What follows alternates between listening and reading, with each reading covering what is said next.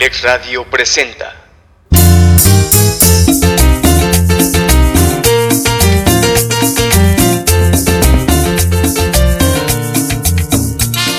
Universidad INACE Campus Acambay, forjando una sociedad exitosa.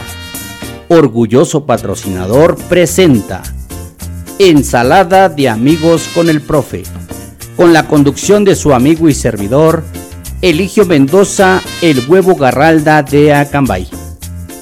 Bienvenidos, los invitamos para que nos acompañen durante las dos siguientes horas a disfrutar de un programa ameno y divertido. Bienvenidos, comenzamos.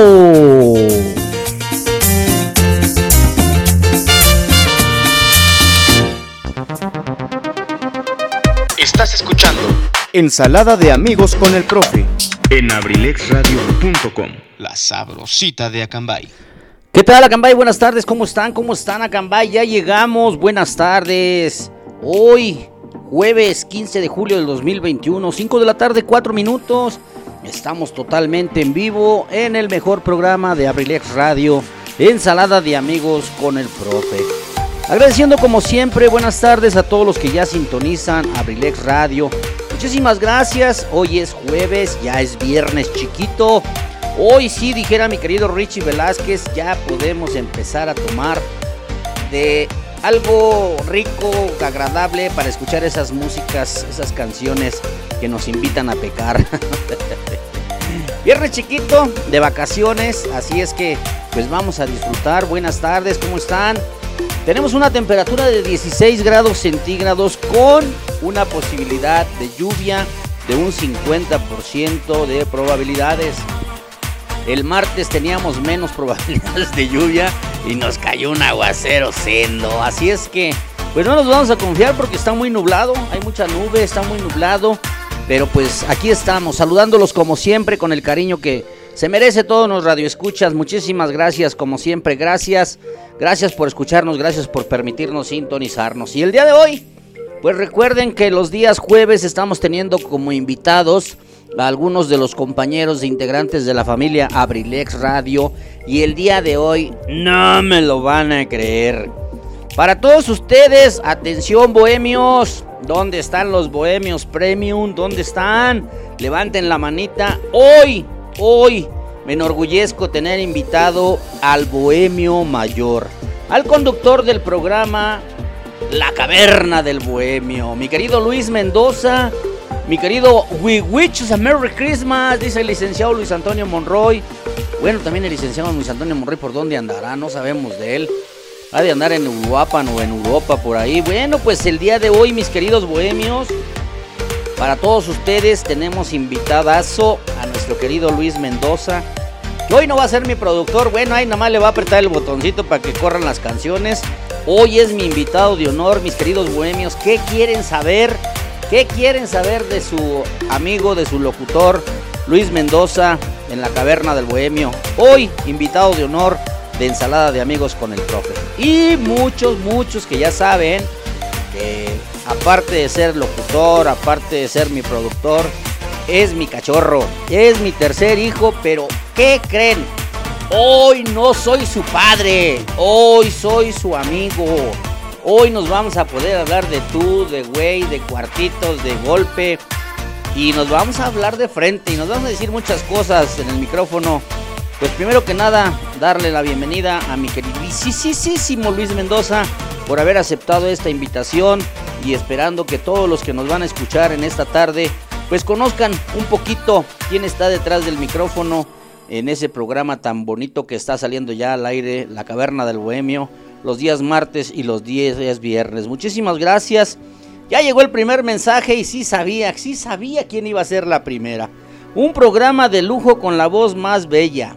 Un cordial saludo a Luis Ángel. Sí, la fans número uno. Ya también ya tiene su membresía de, de Bohemia Premium. Y pues no podía faltar. Bueno, pues yo todavía no la saludaba, pero con mucho cariño saludando como siempre a mi querida Martita Gaona, quien orgullosamente es la madrina del primer aniversario de Ensalada de Amigos. Y le mandamos un abrazo. Gracias, mi querida Martita. Bueno, pues hoy vas a conocer algunas cosas que no conoces de Luis, algo que le quieras preguntar, algo que le quieras comentar. Muchísimas gracias. 712 141 6004.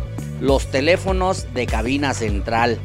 Y el número de su servidor 712 108 6404. Sin más, sin más preámbulos, señores, les dejo que se presente y que lo salude mi querido Wicho se Merry Christmas. Bienvenido Luis, buenas tardes.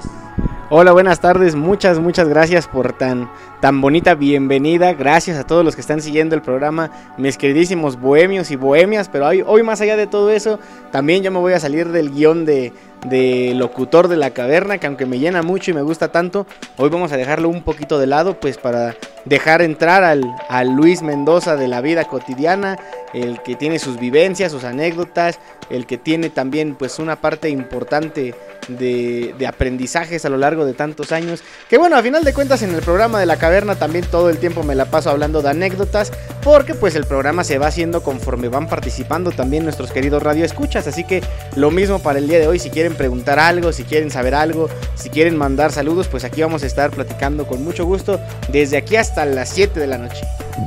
Mi querido Luis, muchísimas gracias. Bueno, pues no es cierto lo que él dice, ¿eh? que se la pasa contando anécdotas, pero hay algo que ustedes no saben. Él se pasa contando lo que le conviene. Así es que hoy lo vamos a...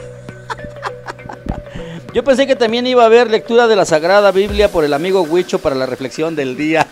No, mi querido Benji, hoy no hay este reflexión del día. Hoy, mi querido Benji, tú mismo que eres su hermano, vas a encontrar cosas que no sabías de mi querido Luis Ángel. Así es que saludos a Benji, con mucho cariño, a mi hija Rosalinda, a mi Valentina que está guardadita ahí en la pancita de su mamá y a mi Zoe hermosa que por ahí ha de estar echando la meme. Saluditos, gracias por sintonizarnos. Por ahí debe estar también mi querido Julio César Mendoza, mi hija Jessie, con mucho amor, que acaban de cumplir dos años de casados, Antier. Ya dos añitos de casados, gracias a Dios, pues felicidades. Y pues aquí tenemos hoy a un gran invitado. Y sin más preámbulo, quiero decirles que hoy tenemos grandes sorpresas para ustedes. A lo mejor, a lo mejor vamos a poner un poquito triste a mi querido Luis porque vamos a hablar de algunos temas por ahí que yo sé que todavía por ahí tiene muchos recuerdos bonitos, muy guardaditos, principalmente porque el día de hoy es el cumpleaños, estuviéramos festejando el cumpleaños de Karencita, Ana Karen, quien era quien fue su novia de mi querido Luis Ángel y que lamentablemente por azares de la vida Diosito la llamó al cielo. Así es que pues hasta el cielo en un, en un momentito le vamos a poner un pedacito de sus mañanitas. Claro que sí, ¿por qué no? A mi querida Karencita que nos está escuchando en el cielo. Es la estrella más brillante que tenemos en el cielo.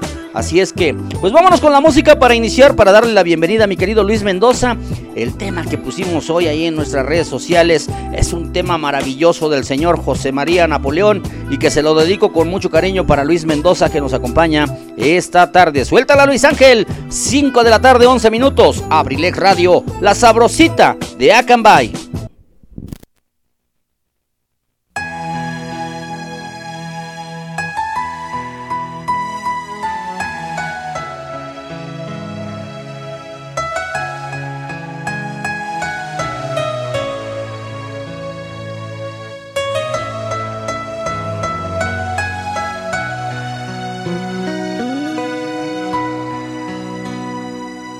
Hijo mío, pequeña rama de mi tronco bien nacido, eres la causa y la razón por la que vivo. Por ti se enciende el corazón y no hay vacío.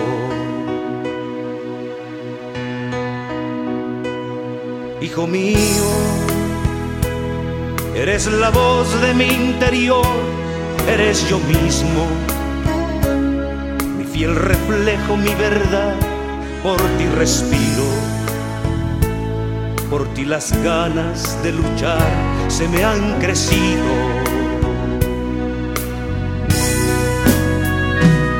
Hijo mío, por ti me brota juventud, soy una fiesta, se me alborota el corazón y mi alma tiembla.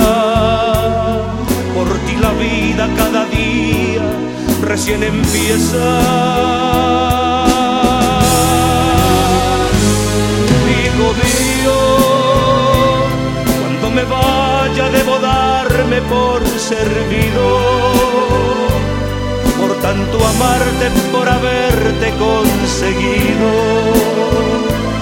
porque no hay nada más allá de ti.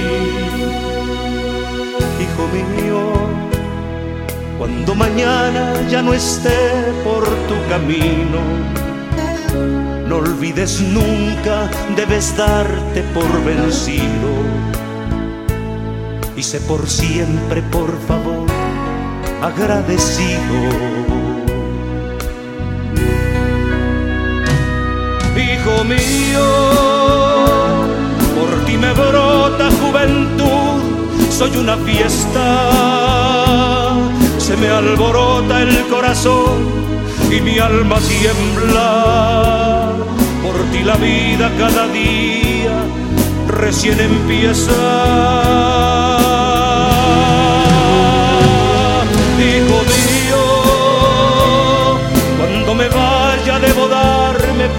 Por servido. Por tanto amarte, por haberte conseguido porque no hay nada más allá de ti, hijo mío.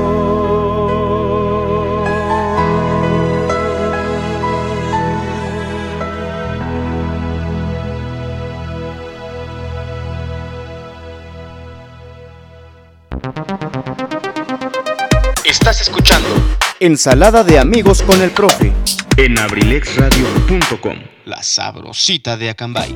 Bueno, pues ahí quedó el primer tema dedicado con mucho cariño para mi querido Luis Mendoza, que esta tarde nos acompaña. Muchísimas gracias. Ah, por aquí tenemos un mensaje en el teléfono de cabina también. Dice, una gran tarde la que seguramente viviremos hoy con el guapo y linda voz de Abrilex Radio. ¡Ay, ay, ay, Acambay! Bueno, pues, mi querido Huicho, si eres tan amable y si me regalas tantito por ahí las mañanitas, un pedacito de las mañanitas, por favor, porque pues no te quiero poner triste, pero hasta el cielo queremos esta tarde recordar con mucho amor y sabemos que para ti Luis es un poquito difícil, pero pues yo creo que la vida se tiene que superar y tenemos que seguir haciéndola más mejor, más llevadera. Sabemos que tienes un ángel del cielo que te cuida, que te bendice, mi querida Ana Karen. Y para sus papás, para sus hermanos, para ti, para toda su familia, en este momento pues queremos decirle a Karencita que vive presente en nuestra mente, en nuestros corazones. Y que por azares y por el destino Así es la vida y así son las cosas. Así es que, pues hasta el cielo, con mucho cariño, con mucho respeto, para mi querida Karenina, para mi querida Ana Karen, para mi niña peleonera, porque ah, cómo peleaba con su servidor, pero pues ella sabe el cariño y el amor que le tenemos. Y allá en el cielo, bueno, está aquí presente con nosotros, pero físicamente no está. Pero hasta el cielo, felicidades a mi querida Karen. Enhorabuena, que Dios les bendiga este pedacito de las mañanitas.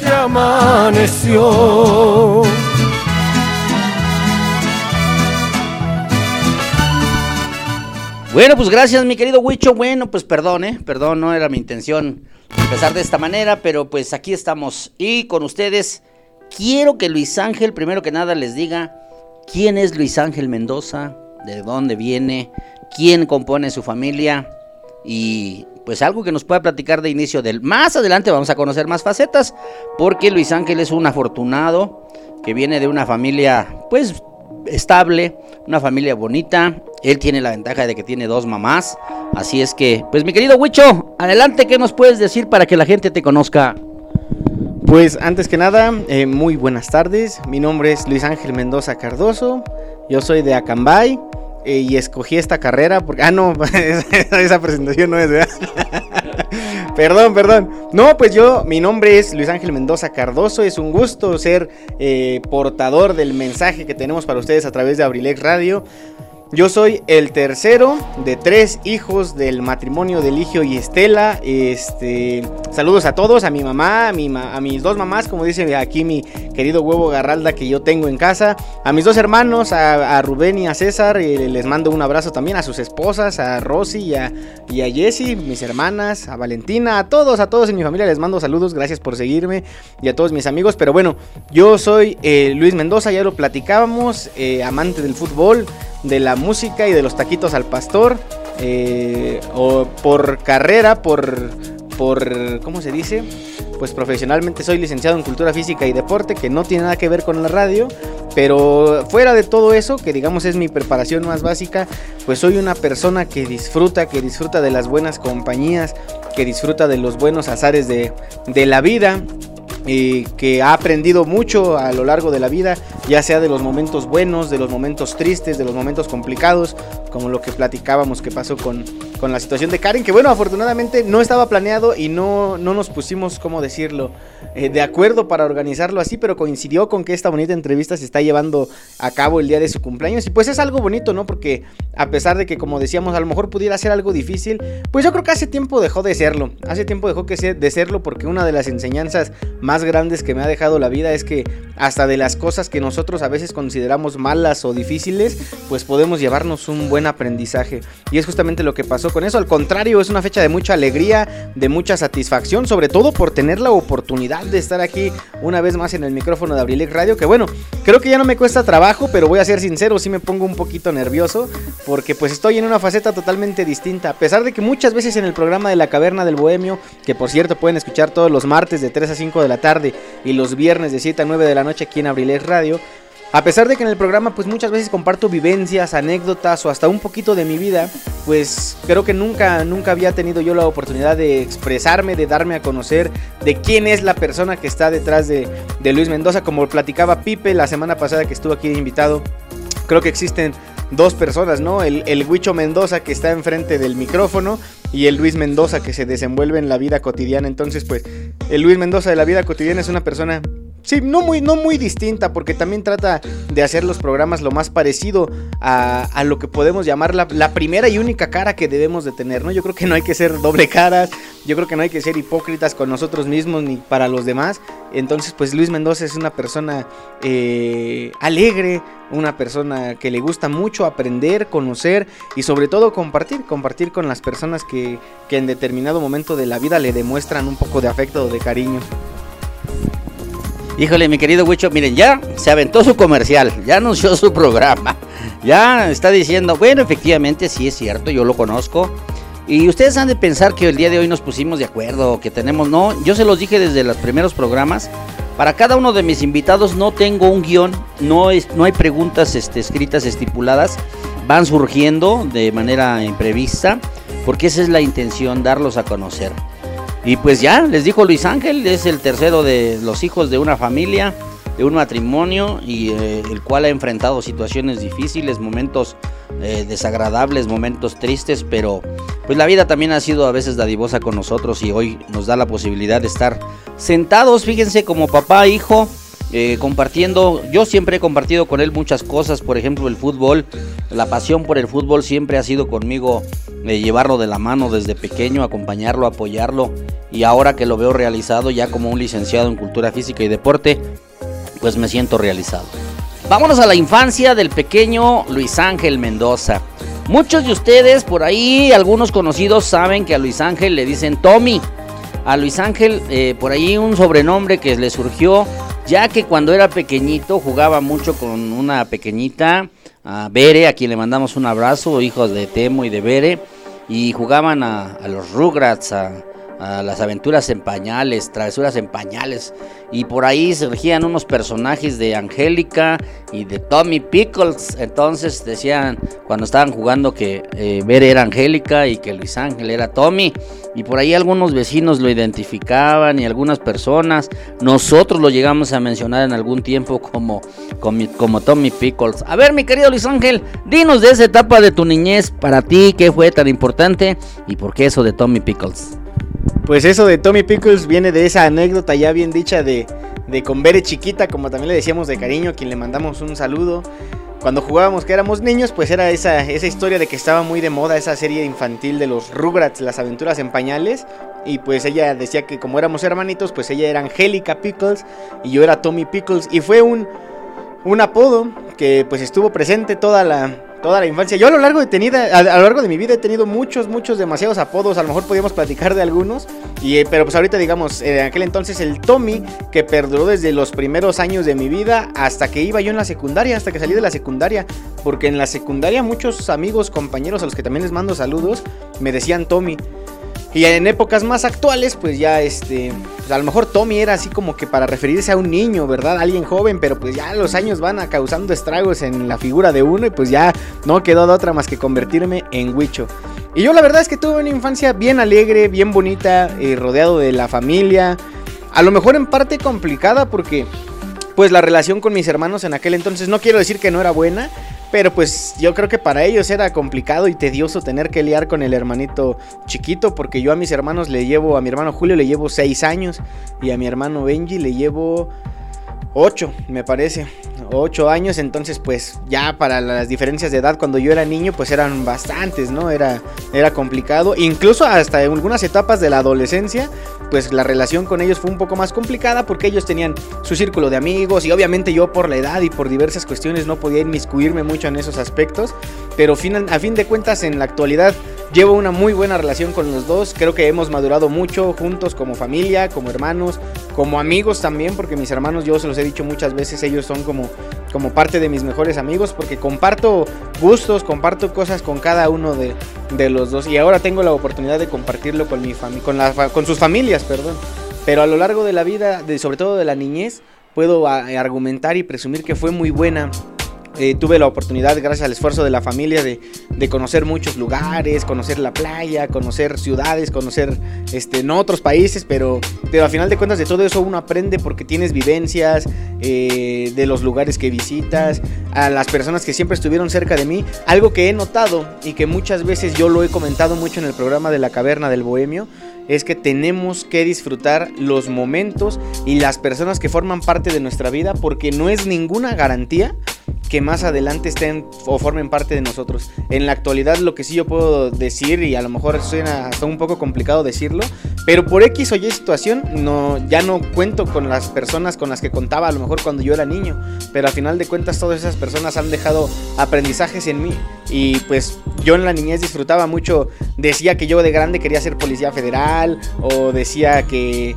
A mí no me gustaba el fútbol. Cuando era niño, niño, niño, el fútbol me empezó a gustar hasta después de los 10 años. Eh, creo que todas las cosas que me gustan me las he venido a encontrar tarde. Porque el, fútbol, que yo creo que el sueño de muchos siempre ha sido ser futbolista profesional.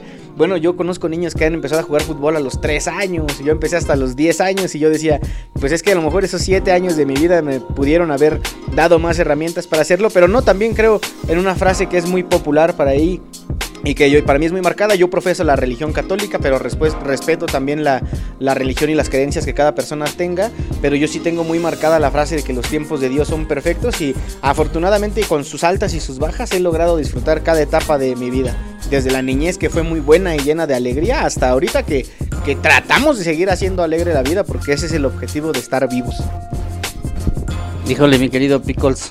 Pues sí, afortunadamente yo recuerdo, ¿ah? y dijera Luis Ángel, Qué difícil una etapa cuando tienes tres hijos y dos de los hijos eh, son un poquito mayores que él por diferencia de edad, pero ellos dos, los mayores, Julio César y Rubén, pues de alguna manera se iban desenvolviendo juntos.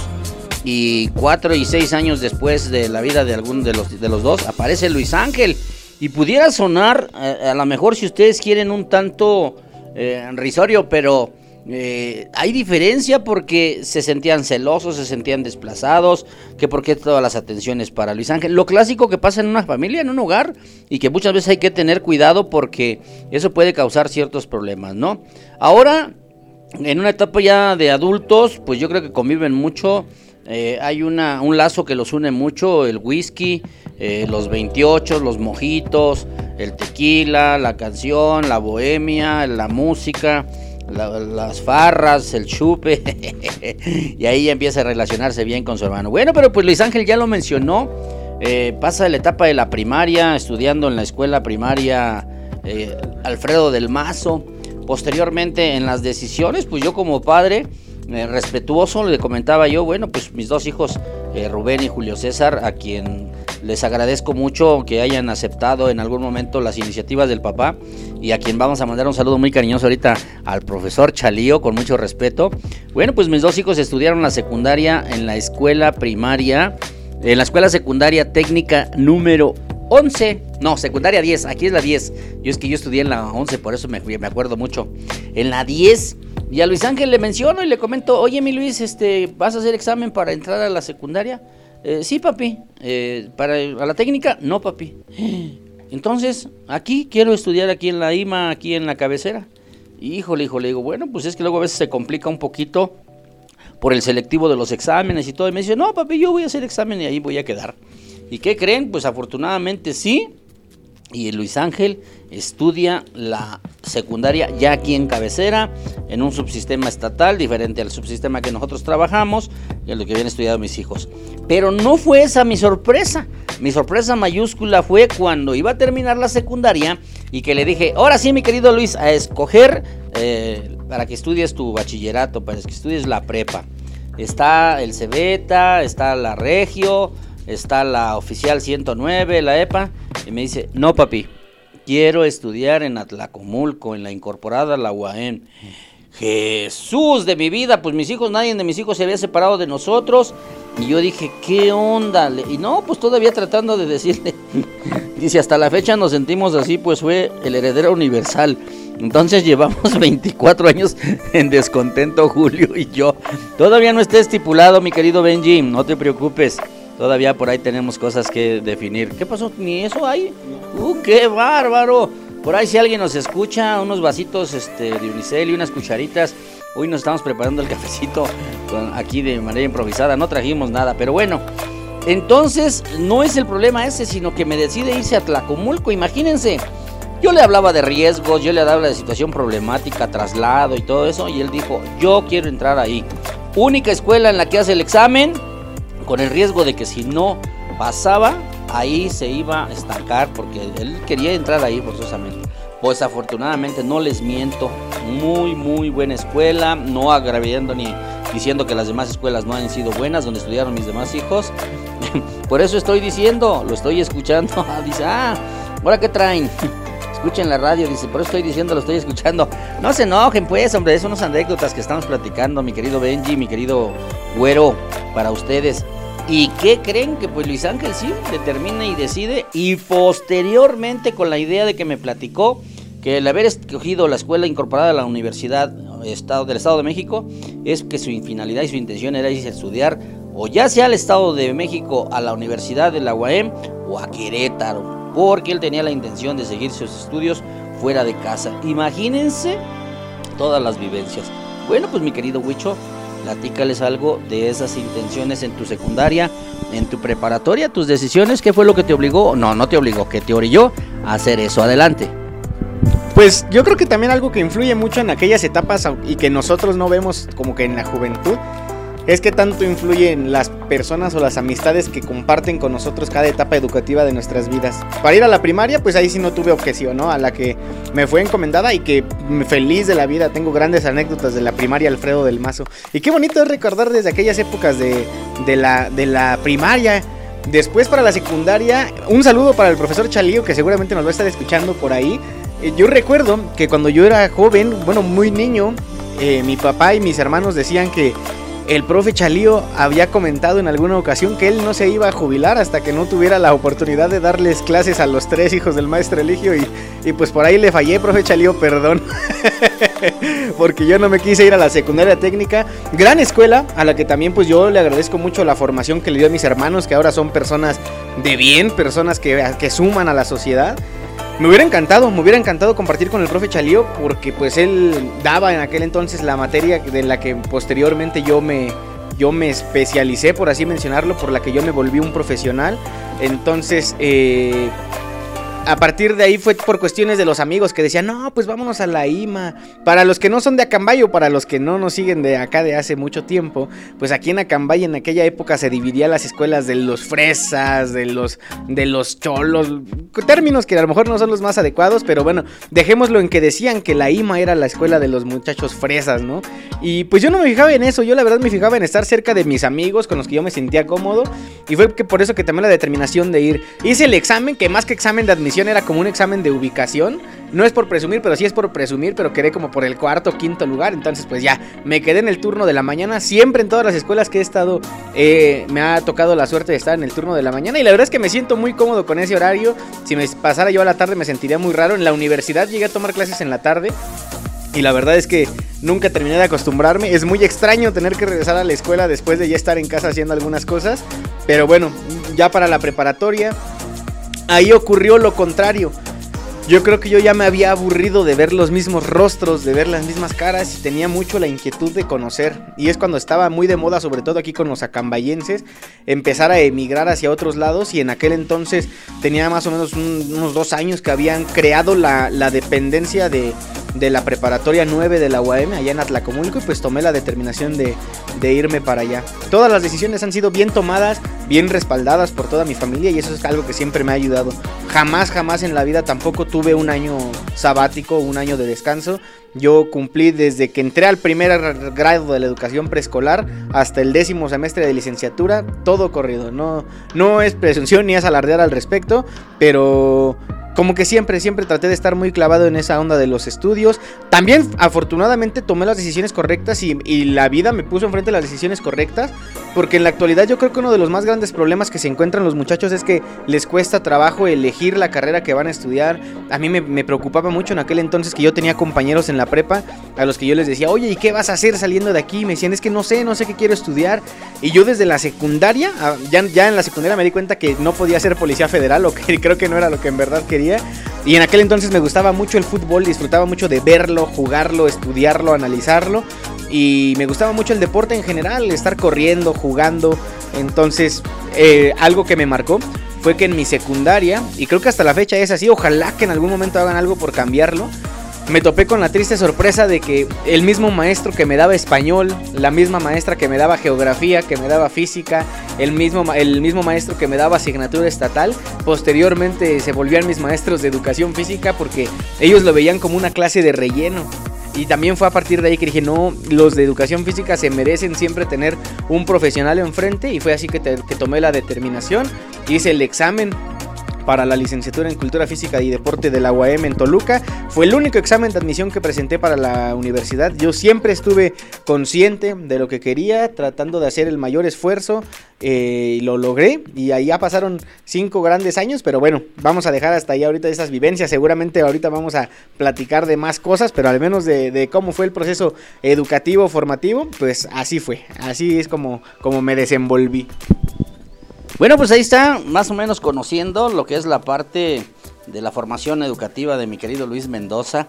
Ya por ahí sus hermanos ya están mandando mensajes en las redes sociales, ya están peleando, que dicen que por eso que el consentido, el que todo le damos y eso, pero bueno, pues esa está la primera parte de lo que conocemos a mi querido Luis Mendoza y que le agradecemos muy, muy, muy, este, muy, como les dijera yo, ampliamente el que se dé la posibilidad de estar con nosotros porque pues ustedes sabrán que lo tengo aquí los martes y los jueves como productor de mi programa, pero no es con esa intención. El día de hoy lo hemos venido haciendo, ya es el penúltimo de los locutores de Abrilex Radio que ha estado en las entrevistas y como lo hemos dicho no es una entrevista como tal, es una charla entre amigos y la verdad nos da muchísimo gusto que él nos esté compartiendo todas estas pequeñas experiencias. Vámonos con la música porque también tenemos música para todos ustedes y este tema lo voy a dedicar con mucho cariño para mi querido Benji Mendoza, que yo sé que esta música a él le encanta. El tema se llama Mi Segunda Vida, la arrolladora banda de limón de Don René Camacho. Suéltala Luis Ángel,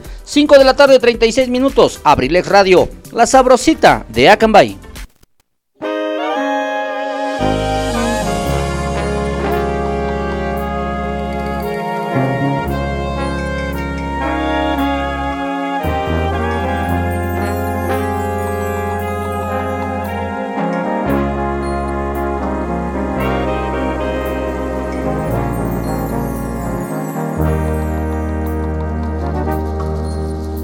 Terror que me descubra mi segunda vida, que se me escape el nombre de ella en cualquier momento, que se dé cuenta que mi ropa huele a piel ajena.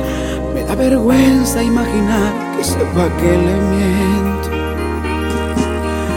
Me da coraje ser el pez que se tragó el anzuelo para caer entre las redes de esta situación, de enamorarme de ángeles al mismo tiempo. Sin duda alguna ese ha sido mi más grande error. Y ahora cómo le hago para apagar el fuego que me está atormentando y me alimenta el ego, pero me está matando porque a las dos las quiero. La mitad de mi vida está perdida en un secreto, porque mi corazón lo he repartido sin derecho. Una con mi apellido esperando en la casa y la otra contando los días que pasan para volver a vernos desbordando de deseo, con los labios hambrientos de comernos beso a beso. La mitad de mi vida es la mentira más bella, no pudiera elegir, amo a las dos, moriría sin ella.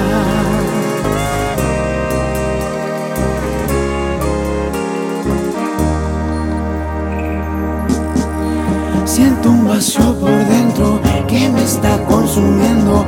Mi corazón no entiende el daño que está haciendo, pero me está matando porque a las dos las quiero.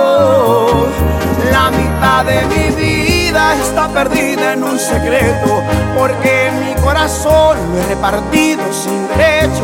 Una con mi apellido esperando en la casa y la otra contando los días que pasan para volver a verme desbordando de deseo con los labios hambrientos de comernos beso a beso. La mitad de mi vida es la mentira más bella, no pudiera elegir, yo las amo a las dos, moriría sin ella.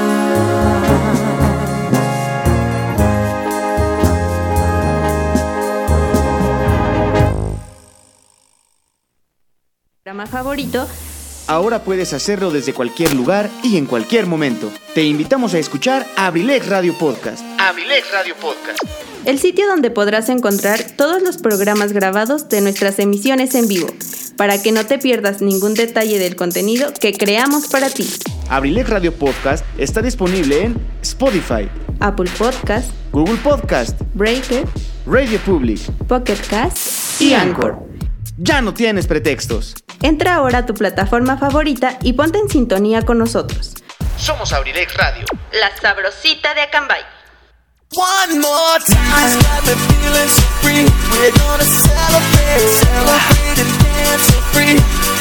One more time, this got me feeling so free. We're gonna celebrate, celebrate and dance so free. One more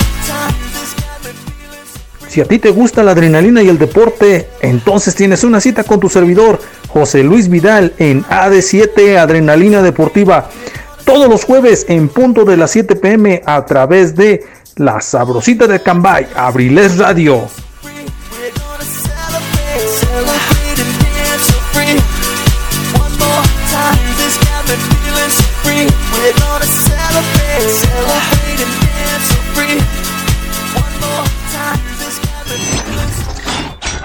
abrilexradio.com Estás escuchando Ensalada de amigos con el profe. en abrilexradio.com. La sabrosita de Acambay. Bueno, pues ahí está el tema también maravilloso, ¿verdad? De esa música bonita, de esa música que invita a pecar, dicen por ahí. Saluditos a todos los radioescuchas. Bueno, pues a todos los bohemios, atentos al programa. Hoy el invitado de honor, mi querido Luis Mendoza, el locutor de la Caverna del Bohemio. Y pues saludando como siempre también a la Universidad INACE, orgulloso patrocinador de este programa Ensalada de Amigos con el Profe. A mi querido ingeniero Quique, un abrazo para usted con mucho cariño.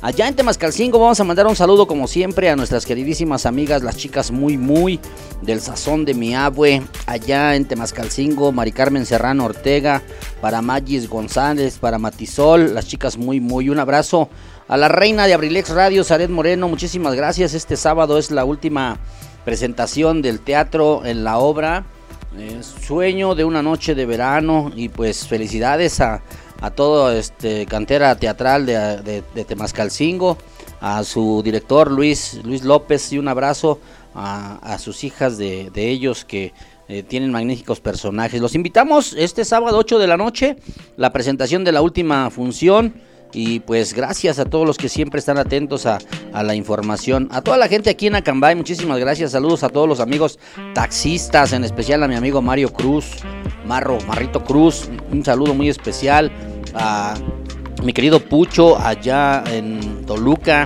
A mi querido este, Jorge Plata, es el Pucho allá en Toluca. Y a todos los amigos que nos sintonizan, a Yaya Plata, a Gladys Álvarez, a Reinita, que Reinalita Rojas que dice que se les compuso su teléfono, por eso no nos ha sintonizado, pero a veces nos sigue por ahí a través de la página de Facebook, en el Messenger y para todos ellos. Bueno, pues continuamos con la invitación a, que nos sigan escuchando el día de hoy. Llega Luis Ángel a una etapa desde que ya empezó a soltarse. Eh, tenía que estudiar en Atlacomulco, ya sus salidas eran muy temprano de casa ya regresaba un poquito tarde, con actividades, con tarea. El fútbol, que en ese, en ese tiempo conjugaba mucho eh, el deporte porque estaba en la escuela de fútbol de estudiantes de Tlacomulco, desde por ahí, desde los 11 años de edad, entonces pues ya empezaba a incursionar en una doble vida, ¿verdad? que lamentablemente en algunos momentos, como dijo él, tuvo que tomar decisiones muy drásticas porque era, la, era estudiar o era el deporte. Así es que pues por ahí nada más lo que fue la preparatoria, ya fue la parte que más culminó con la cuestión del deporte de directamente el fútbol, porque se dio la situación de que se fue a estudiar a Toluca. A ver, mi querido Luis Ángel, platícanos esa etapa difícil en la vida de una persona, de un joven que estás acostumbrado a mami, a, papi, la casa, las comodidades de la casa, que en algún momento se pueden dar pero pues de eso no me puedo quejar, yo lo reconozco. Eh, los casi cinco años, cuatro años y medio que tuvo que Luis irse a Toluca, pues es una vida diferente, ¿no? Rentarle un departamento, un espacio para que esté cómodo, acompañado de un amigo, afortunadamente siempre, de un gran amigo Moy, a quien le mandamos un saludo. Pero esa situación de salir de la casa los días domingos, que papi por la sobreprotección, papi por consentirlo, por cuidarlo, todos los domingos me daba yo la tarea de llevarlo a dejarlo a Toluca. Me quedaba con él las noches del domingo. Yo me regresaba a trabajar los lunes tempranito y toda la semana hasta el viernes en la noche nos, volvíamos a ver. Esa partecita es la que yo quiero que ustedes escuchen. Qué difícil es para una persona, un joven en un momento, dejar su vida. A ver, mi querido Huicho, coméntanos, platícanos esto. Ahí hay servilletas, ahí hay papel. Si quieres llorar, puedes llorar, mi querido Huicho, ¿eh? Pues todo, también tiene muchos sus orígenes en la prepa. Para poder preparar la universidad, valga la redundancia del nombre de este momento de educación que es la preparatoria, eh, a mí me sirvió mucho todavía más en la vida diaria, porque ya me tenía, bueno, y de hecho viene desde antes, desde que yo jugaba fútbol, pues aquí en Acambay no había escuelitas de fútbol, o bueno, sí había, pero ¿cómo decirlo? A lo mejor no te brindaban lo mismo que tú quisieras, ¿no? Competencia, salir a algunos otros lugares a conocer. Entonces, cuando yo tenía 13 años, 12, 13 años, me fui a jugar a las fuerzas básicas de estudiantes de Atlacomulco. En aquel entonces, cuando yo entré, era una escuela filial del Pachuca. Y como seis meses, menos de un año después, eh, se volvió escuela filial de estudiantes. Eh, estuve ahí, también tuve la oportunidad de conocer grandes amigos, compartir grandes momentos. Eh, yo era delantero, empecé jugando de delantero. Sí, me metía mis buenos goles, ¿por qué no? Ya en la actualidad, pues, eh, para empezar, desde que empezó la pandemia, yo ya no juego fútbol. Ya no me he retirado, pero sí se me hace un poquito absurdo todavía poner en riesgo a mi familia por el simple deseo de irme a jugar. Entonces, pues ya vendrán tiempos donde sea más apto hacerlo. Pero empecé a jugar fútbol desde aquella época Y desde aquel entonces, a mis 12, 13 años, yo ya tenía que empezar a viajar cada tercer día para Tlacomulco. Solo me venía en el taxi, llegaba allá, me iba caminando. La, afortunadamente la inseguridad eh, no era tanta, entonces pues se permitía todavía uno el lujo de andar solo a los 12, 13 años por las calles de Atlacomulco. Me iba a entrenar al estadio municipal allá a Las Fuentes, entrenaba de 3 y media a 5 y media de la tarde. Terminaba y ahí venía todo molido y cansado de regreso hasta la terminal, pero a partir de ahí empecé como que a volverme un poquito independiente, al menos en ese aspecto. Llegó la prepa y pues la cosa no cambió mucho, ahora tenía que viajar diario a Tlacomulco, pero con la diferencia de que ahora lo hacía por ir a prepararme, por ir a estudiar, y también aprendí muchas cosas, aprendí a, moverme, porque luego tenías que ir a, a casas de los compañeros a hacer trabajos, tenías que trasladarte a comunidades de Acambay, de Atlacomulco, hasta de Jocotitlán, porque tenía compañeros de allá. Entonces también fue una época bonita. De muchos de los amigos que aún conservo, pues los conocí en esta época de la prepa y a mí me sirvió mucho, me preparó mucho, me, me dio a muchas herramientas para preparar lo que era la ida a la universidad, que fue lo más difícil. Esa etapa sí estuvo más difícil porque Afortunadamente, y yo lo valoro y lo revaloro muchísimo, yo desde que soy niño creo que nunca me faltó nada. Jamás tuve en, exceso, pero eh, siempre tenía yo un pan que comer, algo que vestir, la oportunidad de trasladarme de un punto a otro. Entonces, pues muchas veces yo creo que no podía o no imaginaba cómo iba a ser el salir de esa zona de confort. Y cuando me fui yo a vivir a Toluca, bueno, me da un poco de pena decirlo y a lo mejor dirán ustedes que qué persona tan rara, ¿verdad? Pero a lo mejor algunos se encuentran en mi caso. Yo no sabía prender el boiler, yo no sabía prender la estufa, me daba miedo acercarle el encendedor o los cerillos. Y era producto del mismo, del mismo, de las mismas comodidades en las que yo vivía. Pero ya que me fui para allá, pues era empezar a aprender a andar en el autobús, ahora una distancia más larga. Afortunadamente nunca fui víctima de la delincuencia, al menos mientras yo estaba en la calle, porque mi departamento sí no se salvó. El segundo departamento en el que yo vivía en Toluca fue siniestrado, fue ultrajado. Algunos barbajanes se metieron por ahí a, llevárselo ajeno y pues se llevaron ahí varias cosas mías y de mi roomie, el buen amigo Moy, al que le mandamos un saludo, que también su compañía siempre vino de maravilla todo ese tiempo, y a su papá, al señor Eduardo, también este vivía con nosotros, pero como lo he platicado en algunas ocasiones, jamás fue algo incómodo y al contrario, ¿no? uno se sentía protegido, más no sobreprotegido. La verdad es que siempre nos dio libertad de hacer muchas cosas, nos dejaba irnos a la escuela, irnos de borrachos, no, no es cierto. Esa parte sí no. Pero pues sí, nunca nos puso límites, limitantes. Al contrario, algunas veces ofrecía, ya estando en Toluca, pues la vida cambia demasiado a estar en una ciudad que aquí entonces yo tengo un amigo al que seguramente anda por ahí escuchando, mi buen amigo José Roberto Piñón, fanático del Club Deportivo Toluca y yo amante del fútbol. Él un día me acuerdo que fue mi cumpleaños el 4 de abril y llega y me dice, oye, ya sé qué te voy a regalar. Y le digo, a ver, ¿qué me vas a regalar? Y me dice, juega Toluca en la Copa Libertadores, la Copa Libertadores del 2015, que si no mal recuerdo fue la última edición que jugaron los equipos mexicanos. Me dice, juega el Toluca la Copa Libertadores y viene el San Lorenzo de Almagro. Dice, te voy a regalar un boleto para que vayas. Pero mi amigo Piña tenía una forma peculiar de conseguir los boletos. Él siempre buscaba las trivias de las radios locales o de las páginas de redes sociales locales, que a lo mejor no tenían muchos participantes y que sorteaban boletos. Entonces él me decía, llegaba el día del partido y me decía, ¿sabes qué? Si consigo los boletos, te veo a tal hora en la puerta tal del estadio para que entremos. Órale. Y ese día de mi cumpleaños llegó y me dijo, ¿sabes qué? Conseguí los boletos, te veo al rato a tal hora en la puerta del estadio para ir a ver el partido. Era cuando el estadio apenas lo iban a empezar a remodelar, ya estaban demoliendo algunas secciones pero a partir de ahí pues empecé a vivir una vida totalmente distinta, ¿no? Apenas, por ejemplo, también platicábamos de lo que fue el nacimiento de los potros de la Liga de Ascenso, que consiguieron su ascenso a, la primera división A, a la Liga de Ascenso de aquí de nuestro país, directamente por ser campeones de segunda división. Y apenas también recordábamos vivencias de cuando me decía, ¿te acuerdas cuando conseguíamos boletos también? Cuando nos íbamos, que las transmisiones de esos partidos en televisión eran horribles, parecía que las grababan con un celular. Yo creo que ahorita alguien que transmite en vivo de un celular se ve mejor que en aquel entonces las transmisiones de cierto canal, que no voy a decir el nombre. Y dice, yo creo que por eso preferíamos irnos a meter al estadio a ver los partidos. Y pues sí, pues fíjense que yo más de la vida nocturna o más de algo parecido, fue más el fútbol, de lo que más disfrutaba ya. Tuve la oportunidad de ver a Toluca, de ver al San Lorenzo de Amar, Almagro, a la Liga Deportiva Universitaria de Quito. Me tocó la suerte de ver a a Pumas femenil, a Toluca femenil, a Chivas femenil, también tuve la oportunidad de verlos, a Chivas, en, Chivas varonil en aquel entonces también, a los Potros de la UAM, a, los Leones Negros de la Universidad de Guadalajara, a los Bravos de Juárez, al Zacatepec. tuve la oportunidad de conocer varios equipos por el simple y sencillo hecho de vivir en la ciudad y poder trasladarme a los partidos. Y era muy divertido. Yo prefería eso a, la vida nocturna. Que consejo amigos, eh, no dejen que la vida nocturna les gane en la universidad porque de verdad eh, después se pagan las consecuencias. No voy a evidenciar nombres, pero en la actualidad hay personas que entraron conmigo a la universidad y es tiempo que no pueden salir porque pues preferían los viernes en la noche irse de fiesta y ya no ir a la clase del sábado y por cosas así, pues no. Por eso les digo, hay que organizar las cosas. Yo también me daba el tiempo de disfrutar mis, mis mis, entretenimientos, pero jamás dejé que me rebasara. Entonces, pues ese es uno de los consejos que yo les puedo dar. Y también anímense, anímense a salir si la carrera que ustedes quieren no está aquí cerca. Si está cerca, pues adelante, ¿no? También es un gran ahorro económico, de tiempo, de estrés, ahorro de energía.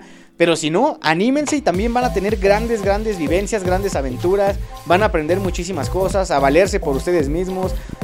Yo tenía que aprender hasta levantarme, porque siempre había en mi casa quien me levantara a las 6 de la mañana para irme a la preparatoria. Pues ahora a la universidad, también a las 6 de la mañana para aprender el boiler, bañarte y prepararte el desayuno. Y ahí dependes totalmente de ti. Y es la etapa que más, o al menos personalmente, más me ha preparado tanto profesionalmente como para la vida misma. Y ahí también tuve grandes amistades y conservo grandes amistades. Eh, también coincidió que muchos amigos míos de la preparatoria pues se fueron a vivir a esta ciudad, entonces pues tenía yo para, para variar. Y algo que ha sido difícil y también es digno de aceptar y reconocer ha sido regresar, regresar aquí al pueblo porque pues ya estar acostumbrado a estar solo, a hacer algunas cosas allá, valerte por ti mismo, pues regresas otra vez a la comodidad de casa y, y bueno, esperemos que solamente sea de aquí a que hay, haya un trabajo, que haya algún espacio por ahí. Eh, si alguien está interesado, le mandamos el currículum por inbox. Pero bueno, eh, a final de cuentas, esa ha sido la etapa, la etapa formativa del buen Luis Mendoza, mi etapa formativa y, la he disfrutado mucho. Yo la verdad de Toluca tengo grandes vivencias. Eh, me daba mucho miedo, porque sí, por las cuestiones de la inseguridad de muchas cosas, se ven tantas cosas, me daba mucho miedo, pero a final de cuentas casi siempre fueron más mis ganas. Fueron grandes vivencias y, y hasta la fecha es, una etapa que yo recuerdo con mucho cariño. Híjole, pues la intención de este programa es darles a conocer cosas que no conocíamos de Luis, pero ¿qué creen? El que está conociendo cosas que no sabía de Luis soy yo. A ver, eso de que te me ibas en las nochecitas. Ah, y ahorita que lleguemos a la casa vamos a platicar, ¿eh? Chamaquito, este, pues, ¿qué te crees? No, fíjense que sí, yo sí les voy a comentar algo. Por ejemplo, esa cuestión de a mí la preocupación como padre, era precisamente eso, ¿no?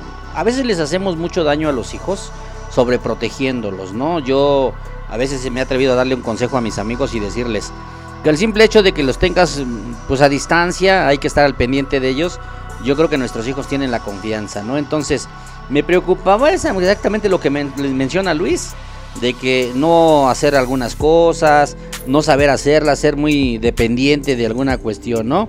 Entonces, precisamente por eso, pues yo creo que es la parte difícil, porque a mí no se me hizo durante los cuatro años y medio que estuvimos viajando pues cada ocho días a Toluca y que no son cuatro años y medio, ¿eh? Quiero decirles que reconozco y agradezco públicamente a Luis Ángel, que fue un muchacho dedicado a sus estudios y la universidad que se hacía en semestres, pues afortunadamente como Luis Ángel tenía muy buenas calificaciones, pues exentaba los, los exámenes finales, entonces se convertían en cuatrimestres, entonces pues relativamente eran cuatrimestres los que estaba en Toluca, entonces pues yo tenía la necesidad de ir a acompañarlo porque su mamá le preparaba alimentos para la semana, le, le, mandaban su ropa arreglada y pues yo ponía la parte en la que yo lo, yo, lo transportaba, yo lo llevaba y lo hacía y lo sigo haciendo con mucho gusto porque yo creo que es una de las partes que en la responsabilidad como padre, ¿no? Entonces, pues es esa partecita que yo quería que ustedes supieran de Luis Ángel, eh, cositas que por ahí a lo mejor en algún momento pues decimos, ah, pues es que esos muchachos han tenido la posibilidad de hacer, de tener y no, Luis Ángel tuvo la necesidad de, de formarse fuera del hogar, fuera de esta situación, ¿no? Entonces, pues por ahí está otra partecita que damos a conocer para ustedes. Ya se vino la lluvia, Ya está lloviendo, ya ven el 50% de las probabilidades de lluvia ya llegaron. Ya estamos llegando a la mitad del programa. Fíjense qué rápido y tantas cosas que queremos darles a conocer. Así es que pues vámonos con la música. Otra poquita, otra cancioncita por ahí, mi querido Huicho Mendoza. Vámonos con un tema. El tema se llama Mambo Lupita, me banda el mexicano. Para que la escuchen, para que bailen, para que empiecen a sacar su cerveza, su té de quila. Suéltala Luis Ángel. 5 de la tarde, 57 minutos. Abrilex Radio. La sabrosita de Acambay. A gozar, Lupita, con este mambo. Y de caballito es más riquito.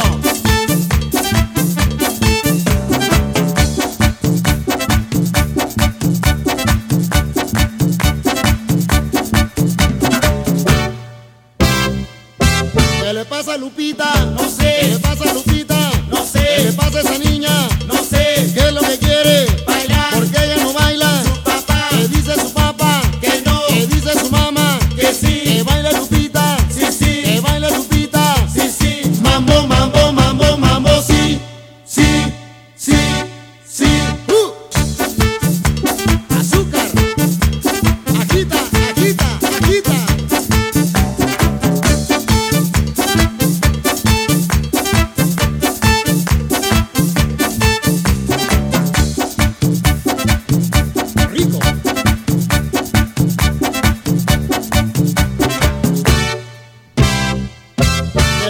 Lupita?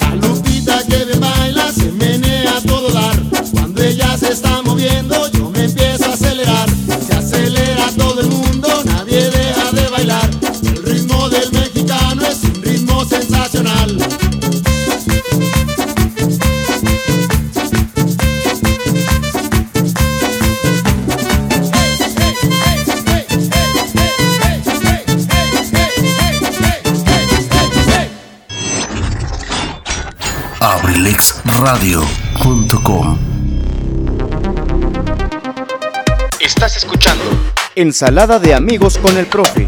en abrilexradio.com. La sabrosita de Acambay. Bueno, pues ¿qué creen? Ya se vino el aguacero, está en su apogeo, está lloviendo muy fuerte, pero afortunadamente no hay rayos, no hay relámpagos. Eso nos da estabilidad en la energía eléctrica y nos da tranquilidad. Pero si no, ustedes no se preocupen, no dejen de preocuparse. Mi querida Yoscolín, no hemos leído el mensaje del profesor Chalío. Estamos esperando. Dice mi querido Marro que esa es presunción de lo que platico que yo llevaba a mi querido Luis. No, Marro, es un orgullo, te lo, te lo digo y yo creo que tú lo sabes como papá. Es la lo mejor que podemos hacer, eh, eh, apoyar a nuestros hijos, sobre todo en esta situación cuando están estudiando. Por aquí tengo un mensajito de una chamaquita. Dice, saludos familia. Qué bonito escuchar y recordar cada momento. Saludos para el Bohemio Mayor Premium. Para el Wiwichos a Merry Christmas. Hay que cerrarle porque ya nos está haciendo ruido por ahí la, la lluvia. Dice mi querida Alicia Aparicio Lichita, mejor conocida como la muñequita fea. Le mando sus saludos de la muñequita fea y pone su carita triste. Mi gatito chillando. Saludos, jejeje. Que cuente el señor licenciado cuando iba por alitas y no invitaba. Ok, mi querida Lechita, ahorita le vamos a decir que platique esa parte de las alitas cuando iba por alitas y no invitaba, ¿eh? Así es que, pues aquí estamos, miren. Efectivamente es una parte de la formación cuando mi querido Wiwichos a Merry Christmas eh, ya logra eh, terminar eh, su carrera y que afortunadamente, vuelvo a decir, esa sí es presunción, mi querido Marro.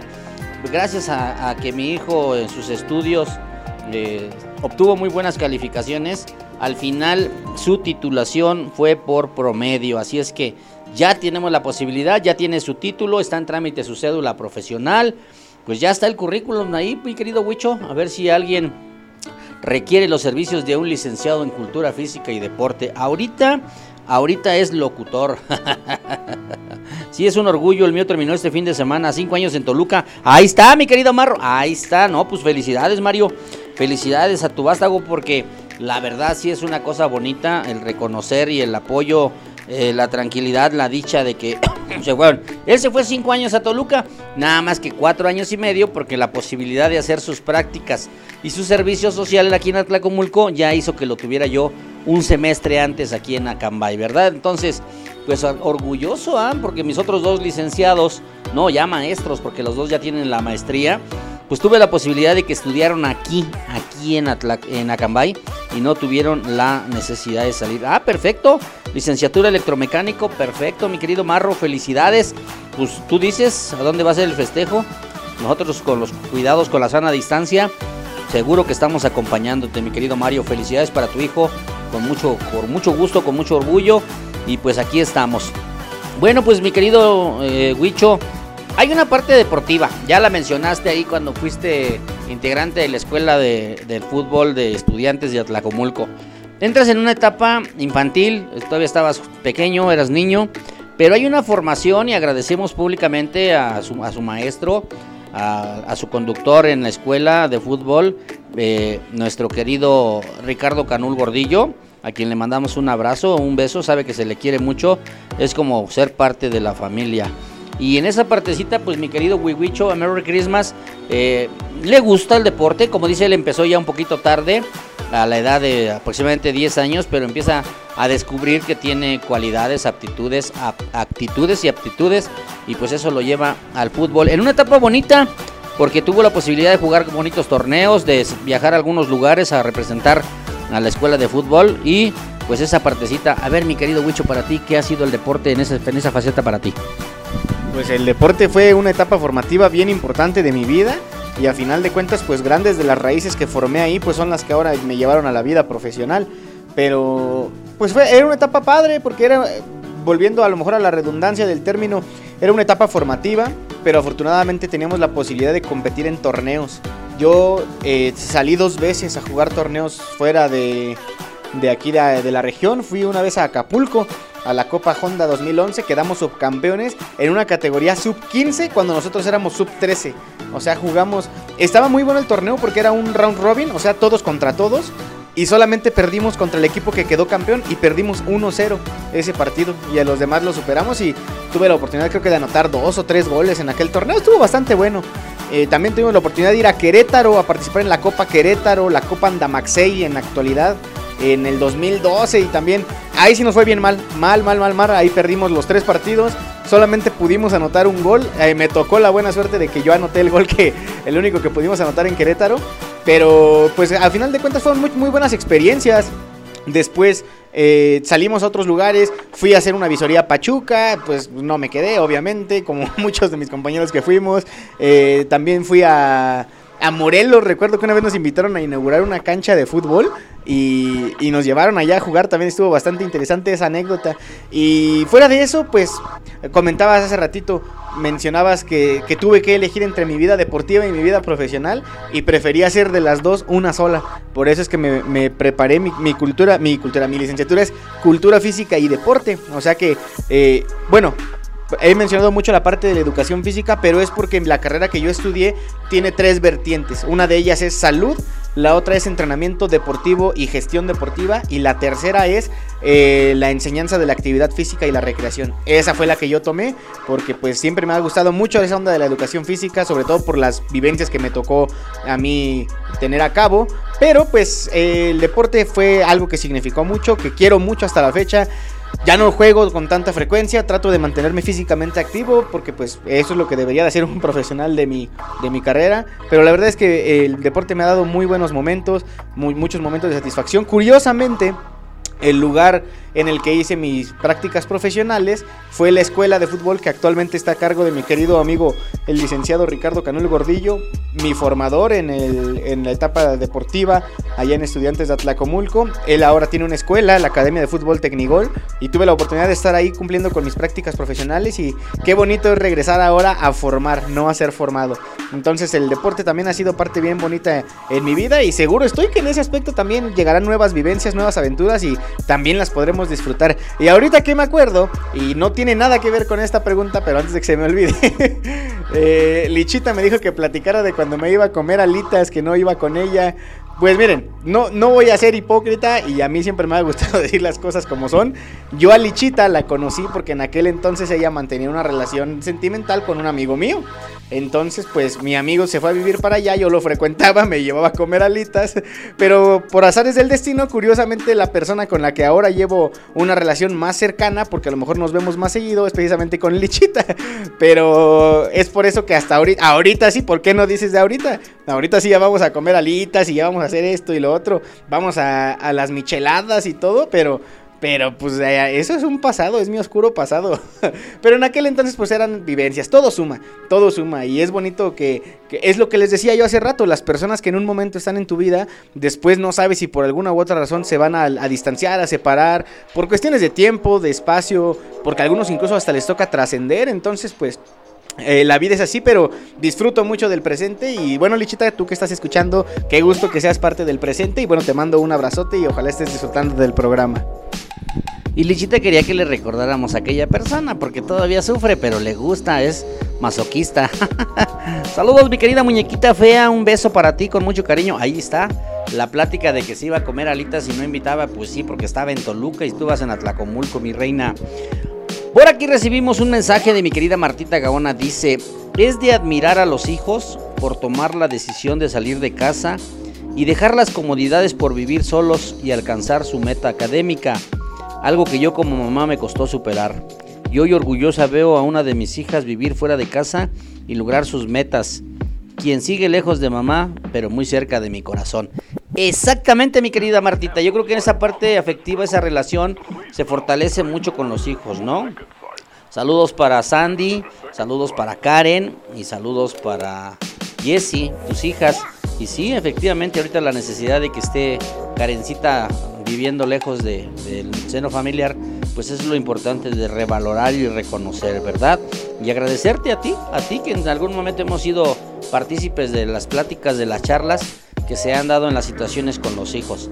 Yo quiero que conozcan toda esa parte porque precisamente ese Luis Ángel, ese niño cohibido, ese niño con limitantes, no limitantes físicas, no con limitantes mentales, sino limitantes porque a lo mejor como papás nosotros en algún momento no sabemos conducir y en muchas ocasiones desde pequeño Luis Ángel sufrió por ahí algunas cuestiones de salud en la que en la que tiene que enfrentar situaciones. ¿Por qué? Porque desde niño tuvimos que llevarlo a atención con el médico porque había una dermatitis atópica, le brotaban en su piel algunas este, ronchitas, eh, era muy inquieto, hiperactivo. No, no. Luis Ángel, quiero decirles que es un niño muy latoso, ¿eh? ha sido muy latoso y hasta el momento no me da pena decirlo, pero es el que más me ha dado en algún momento preocupaciones porque toma decisiones drásticas, decisiones fuertes a las que yo le valoro. Me acuerdo cuando andaba de novio con Karen, ¿Qué quería que se él saliera aquí a ir a visitar a Karen ahí por las Tres Cruces? No quería irse solo.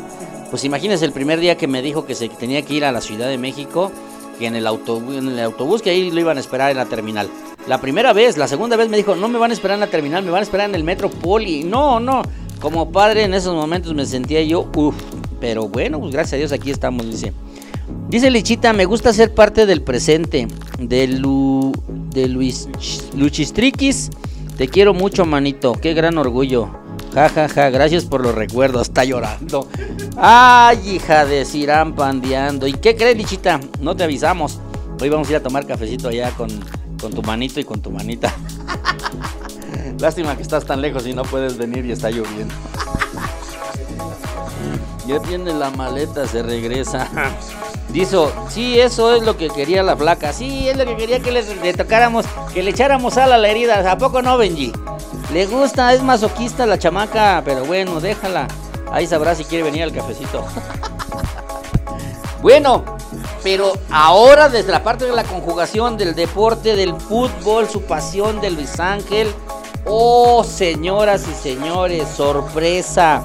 Una ocasión me acuerdo que fuimos a Páscuaro, Michoacán a un paseo familiar ahí con la banda, con mi compadre Javier, con su familia. Nos fuimos a la isla de Janitzio, nos fuimos a Páscuaro, allá anduvimos disfrutando. Ese día creo que fue mi cumpleaños, fuimos a festejar mi cumpleaños por allá. Comimos un pastel ahí en una habitación y mandamos a Pelón que nos contara. No, estoy contando anécdotas esa vez de Pelón cuando mandaron a ver el rol. ¿De quién es ese señor? Bueno, pues me sorprendió muchísimo porque de regreso le dije, bueno, pues vamos a, tenemos tiempo, ¿a dónde quieren ir? Decían mis hijos en ese tiempo, papi, llévanos a, a Paracho. Primero decía, vamos a Paracho a comprar una guitarra. Pues porque las guitarras de Paracho son muy famosas, ¿no? Y, económicas. Y yo les decía, dice, saludos a la flaca, a la flaquita Alicia, sus manitos 100% disponibles para que los invite a comer mañana. Pónganos la canción de la muñequita fea para bailar. Eh, dice, mientras me baño. ¿Ya se va el celular al baño, Benji, o qué? Saludos también para mi mami que se encuentra escuchando el programa, ya que se encuentra en entrevista a su hijo, el consentido. Ojalá si nos esté escuchando su mamá. Un saludo para su mamá. Dice, hola huevo Garralda, saludos a mi sobrino Luis Ángel, siempre muy inteligente y excelente para la escuela del clon desde la Ciudad de México. Oh, te manda saludos el clon. Muchas gracias, mi clon. Saludos allá hasta el metro Pino Suárez. Gracias. Hola, huevo Garralda. Saludos a mi sobrino Luis Ángel, siempre muy inteligente y excelente para la escuela del clon de la Ciudad de México. Y por eso su abuelo le decía, mi las órdenes, mi general, al cotorrita. Sí, de esas anécdotas para mi, padre también en el cielo. Muchísimas gracias. Gracias, mi querido clon. Gracias por sintonizarnos, gracias por escucharnos. Hoy tenemos la entrevista. Y les estoy platicando esa parte de la guitarra. Entonces le comentábamos ahí a unos señores en Páscuaro antes de subirnos a la lancha para ir a, la isla de Janitzio. Dicen, oye, para comprar unas guitarras porque pues, nos dijeron que queremos ir a Paracho. Dijeron, miren joven, no vayan a Paracho. Porque como es fábrica, a lo mejor las van a conseguir un poquito más caras. Mejor váyanse hacia esta parte, hacia el norte aquí de la parte donde estamos, hacia Quiroga, Michoacán. Ahí venden muchas artesanías, muchas cosas de guitarras y todo eso. Dice Lichita, gracias por los saludos y por el montón que, el montón que me echan. Pues jajaja, ja, ja. saludos a mis manitos de mi vida y de mi amor. Ya voy para su casa. no vengas, ellos te están diciendo que están disponibles para que mañana tú los invites a comer. No te expongas, está lloviendo, mija. Mejor espéralos mañana y los invitas a comer. Y no te están echando un montón, ¿eh, chamaca? No sea chimoltrufia. Bueno. Y pues yo dije, bueno, pues César yo ya había escuchado que le gustaba la guitarra, que quería meterse al coro, empezar a tocar y todo. Pero grande mi sorpresa que Luis Ángel también le vi que empezó a gustarle la música. Bueno, es la parte de la guitarra, ¿eh? Quiero decirles que una vez me dijo, papá, me va a llegar mi beca, quiero que me apoyes para que me compres la mitad, le pongas la mitad y yo la mitad de mi, la, mi, mi beca, quiero comprar un bajo eléctrico. Dije, ¿un bajo para aquí? Pues si todavía la guitarra apenas la empieza a tocar y que... No, pues grande mi sorpresa, de veras, de veras, de veras, cuando yo había a Luis Ángel tomar el bajo por primera ocasión, me quedé sorprendido. Y pues reconocer, reconocer. A ver, mi querido Huicho, háblanos de esa faceta incursionando en la música para ti, para que la gente sepa por qué también te gusta la música. Vamos a empezar primero por aclarar esa, anécdota de la guitarra. Cuando fuimos por las guitarras, mi querido hermano Benji, que no toca ni la puerta, él también manifestó que tenía la intención de aprender a tocar la guitarra. Entonces les platico, mis papás compraron dos guitarras, una para mi hermano Julio y una para mi hermano Benji. Mi hermano Julio, creo para aquel entonces ya empezaba a incursionar en la rondalla Amor Viajero, un, un, este, una, un ente aquí en Acambay, una academia formativa de los más grandes guitarristas del pueblo. Y pues ya más o menos sabía qué onda, ¿no? Yo en aquel entonces ni pelaba la música, yo estaba muy clavado con el deporte. Y posteriormente, cuando yo iba en la preparatoria, tenía una clase que se llamaba Pensamiento y Razonamiento Lógico. Y la verdad no, ni me hacía pensar ni razonar muy lógicamente, entonces me iba medio mal en la materia. Entonces nos decía nuestro maestro, el profesor Octavio Martín Silva Oropesa, que le, le digo su nombre completo porque ahorita les voy a contar una anécdota rápida de por qué desde aquel entonces me cautivó la guitarra y fue también precursor de lo que fue después mi artista favorito. Una vez eh, él nos mencionó que iba a ser obligatorio asistir a, dos, a un taller. Había dos opciones, el de ecología, que tenía muy mala fama porque nos decían que teníamos que abrir cartones de leche y estaban bien apestosos porque ya era el de cartones de hace tiempo, o el de guitarra. Y yo me consideraba malo para las dos cosas, la música jamás estuvo en mi camino. Total que dije, bueno, bien, mi hermano, mi, hermano Julio tiene en su casa dos guitarras porque Benji ya ni aprendió a tocar y Julio se acabó las dos guitarras. Eh, y yo dije, bueno, pues al menos ahí hay una para que yo pueda utilizarla para aprender, ¿no? Total de que en mi primera clase, queridos bohemios y bohemias y amigos y amigas que nos escuchan, en mi primera clase del taller de guitarra y en la prepa, no pude terminar ni siquiera el primer ejercicio, que era un ejercicio de digitación, de tocar los primeros cuatro trastes de la guitarra. No pude hacerlo, me puse muy nervioso. El maestro dijo, no te vas hasta que no te salgas y no pude. Total que me dejó ir de cuando vio lo malo que era. Y después pues me siguió interesando, ¿no? Porque ya empezaba yo a entender las nomenclaturas, que si el do, re, mi, fa, sol, así, etcétera. Pero jamás toqué algún acorde o algo. Total que un día de esos de la prepa, cuando tocaba taller de guitarra, pues varios llevábamos nuestra guitarra, ¿no? Y el profe pues estaba en la clase normal con todo el grupo. Y alguien le dijo, profe, cántenos una canción, porque el maestro normalmente nos contaba chistes. Y ese día que había guitarras, les nos dijo, es que ahora queremos que nos cante una canción, sabemos que usted toca la guitarra. Y el profesor Octavio tocó una canción que muchos de ustedes van a conocer. La canción se llama Hoy ten miedo de mí, que es una canción de Fernando Delgadillo. Cuando yo la escuché la primera vez dije, este maestro de cuál fumó, ¿no? Con perdón de la expresión. No entendí nada de la letra. Y es que las canciones de trova hasta la fecha para mí son así. Muchas veces la primera intención no la entiendo y tengo que analizarlas bien. Pero dije, yo quiero escuchar más de eso. Y fue que empecé a investigar más a fondo, encontré la canción, me encontré también con un exitazo con Cintulatido del maestro Luis Eduardo Auté. Esas fueron las dos primeras canciones de la canción de autor que yo conocí y que posteriormente se hizo mi, mi género predilecto, mi género favorito. Entonces, tiempo después, corren al profesor de la preparatoria, hubo alguna situación ahí desafortunada en la cual se vio inmiscuido y yo en aquel entonces ya me había quedado como con las ganas.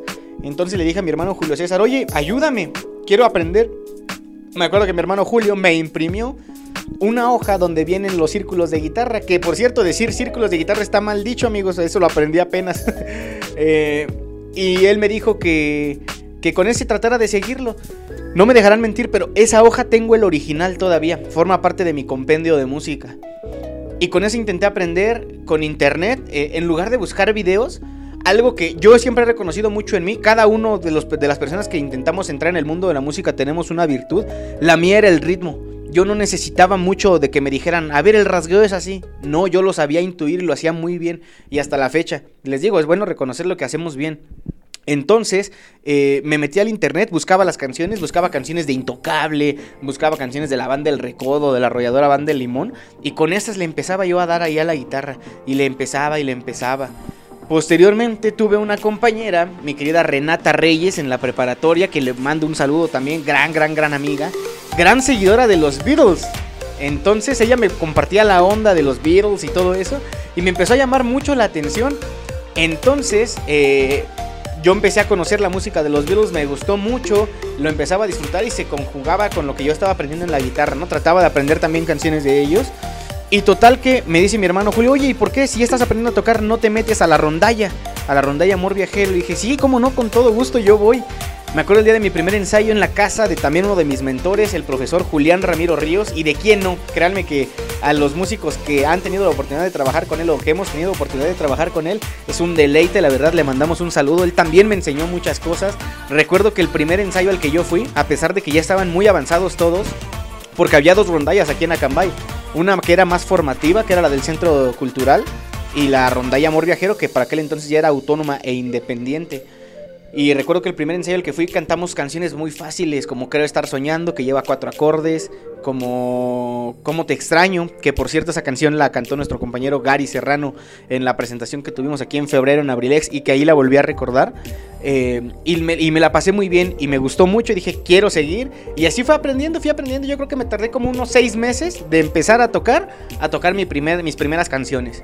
Me empezó a gustar mucho, mucho, mucho el en agosto del 2013 yo tuve mi primera presentación con la rondalla y al mismo tiempo pues seguía siendo muy grande mi gusto por la música de los Beatles.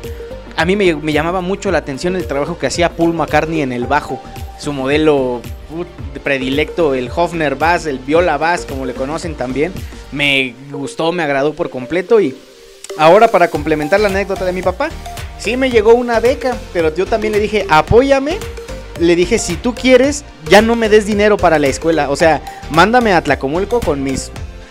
Me, daba 50 pesos de aquel entonces, ¿no? Y a mí me costaba 25 pesos regresar de Atlacomulco para Acambay. Entonces le decía, mándame con mis 25 pesos y quítame la ganancia de los otros 25 de aquí a que te termine de pagar el bajo. Y yo creo que pues fue la mitad de la prepa lo que me aventé sin, sin ese dinero, porque sí, sí me la cumplió. Pero al contrario, en lugar de enojarme, es una buena forma en la que yo aprendí que cuesta hacerse de las cosas y que hay que, hay que ponerle empeño a las cosas. Entonces fue como fuimos a la Ciudad de México, allá a la calle de Bolívar, famosísima. Y yo quería, pues, no sabía mucho de marcas en aquel entonces, ¿no? Medio conocía que si Gibson, que si lo otro. Entonces anduvimos viendo tiendas, yo iba buscando específicamente el modelo de Paul McCartney, de la marca que fuera, pero ese modelo. Preguntamos en algunos lugares y total que en una tienda entramos y ahí estaba el bajo de la marca Epiphone, que pues es de lo mejorcito que hay de instrumentos, al menos para aprender. Y me gustó mucho, estaba en un ofertononón que uno no podía dejar pasar. Y total que los dos días fuimos, regresamos por él. Y era ya tanto mi gusto y me, llamaba tanto la atención el bajo que yo en la guitarra ya empezaba a tocar algunas líneas de bajo.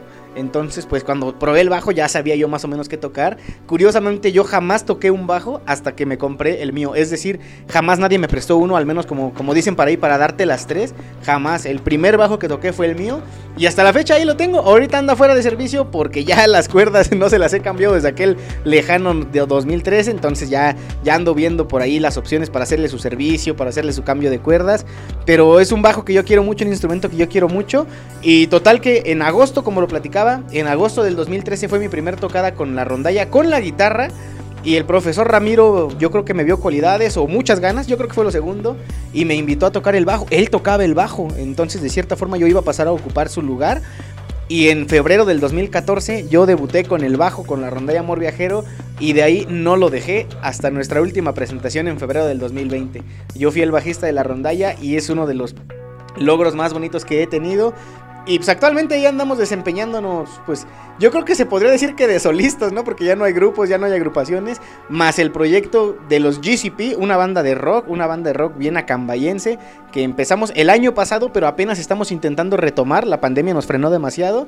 Y ahí ando, ahí ando, ando haciéndole a la música, fueron también anécdotas y vivencias muy bonitas, me ha dado mucho, eh, he aprendido mucho de música y actualmente lo que más me gusta a mí tocar, pues es la trova, son las canciones de Edgar Seransky, de Fernando Delgadillo, de Alejandro Filio, de los Mexicanto. Esa es la música que a mí me gusta, la música que a mí me llena y ese ha sido mi, mi andar en la música que también esperemos. También me llegó tarde, eso también me llegó tarde, porque si ustedes me preguntan si me hubiera gustado ser músico profesional o algo relativo a la música, sin duda, sin duda me hubiera gustado. Y ahí luego también andamos haciendo otros experimentos, hasta a veces hasta la producción musical, no a nivel profesional, pero Zaret, que es compañera de nosotros, no me dejará mentir. Ahí andamos también produciendo una que otra obra en compañía de los compañeros músicos de aquí de Acambay, grandes amigos. Y pues ella, esas son las historias, hemos aprendido también mucho unos de los otros. Y me gusta, me gusta mucho también esta cuestión de la música. Bueno, mi querido Huicho, híjole, de veras sorpresas que me estoy llevando, ¿eh? Qué ingratitud de parte de mi hijo, que se pone a reprocharme aquí que no le di dinero ya en la prepa. Mm, ahora yo creo que a partir de mañana le voy a empezar a dar dinero como si estuviera yendo a la prepa para que se lo gaste ahora en lo que él quiera, ¿eh? Pero pues bueno, algún día cuando le llegue su primer cheque, ojalá diga, ten papá para que veas lo que se siente, ahora yo te voy a dar dinero a ti, ¿verdad?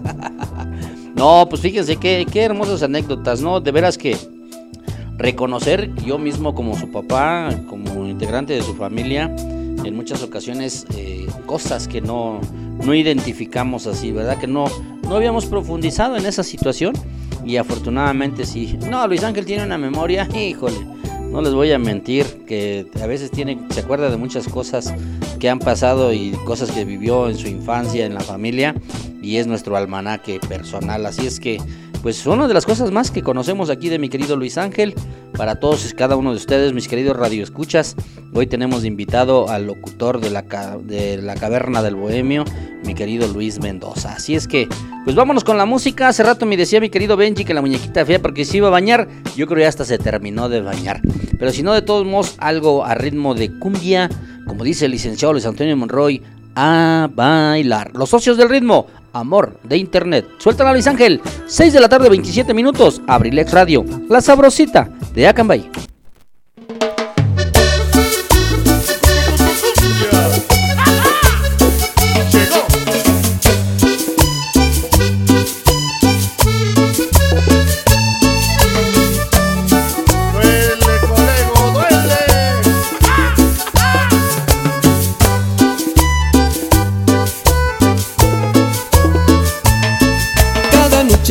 Tenemos una cita, una cita de amor entre ella y yo. Ella me dice que me necesita, que soy el dueño de su corazón. Cada noche navegamos varias horas, algunas veces hasta el amanecer. Me confiesa lo mucho que me adora y que nunca va a dejarme de querer.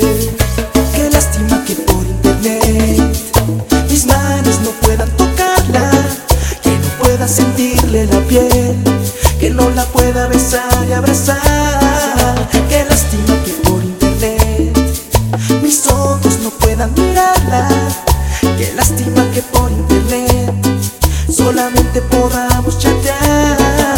Qué lástima que no pueda darle un beso en la boca ni ver caer la sensual lluvia de su ropa.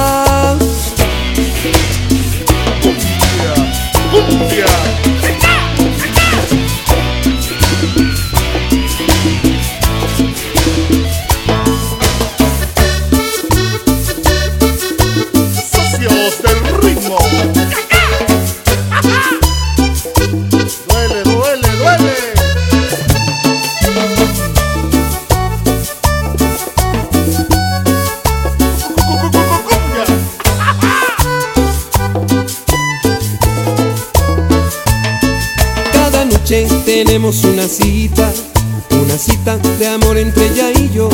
Ella me dice que me necesita, que soy el dueño de su corazón. Cada noche navegamos varias horas, algunas veces hasta el amanecer.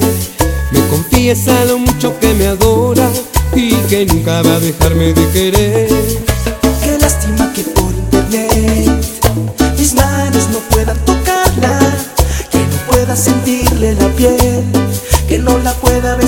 Abrazar. Qué lástima que por internet mis ojos no puedan mirarla.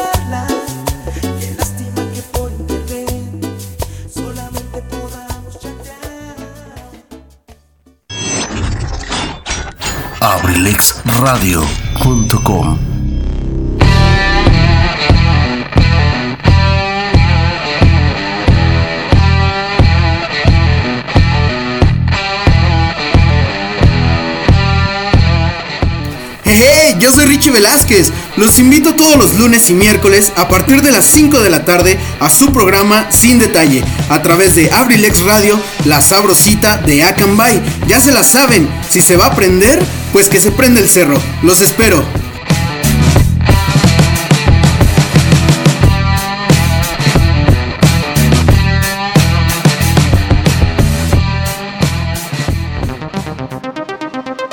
Estás escuchando Ensalada de amigos con el profe.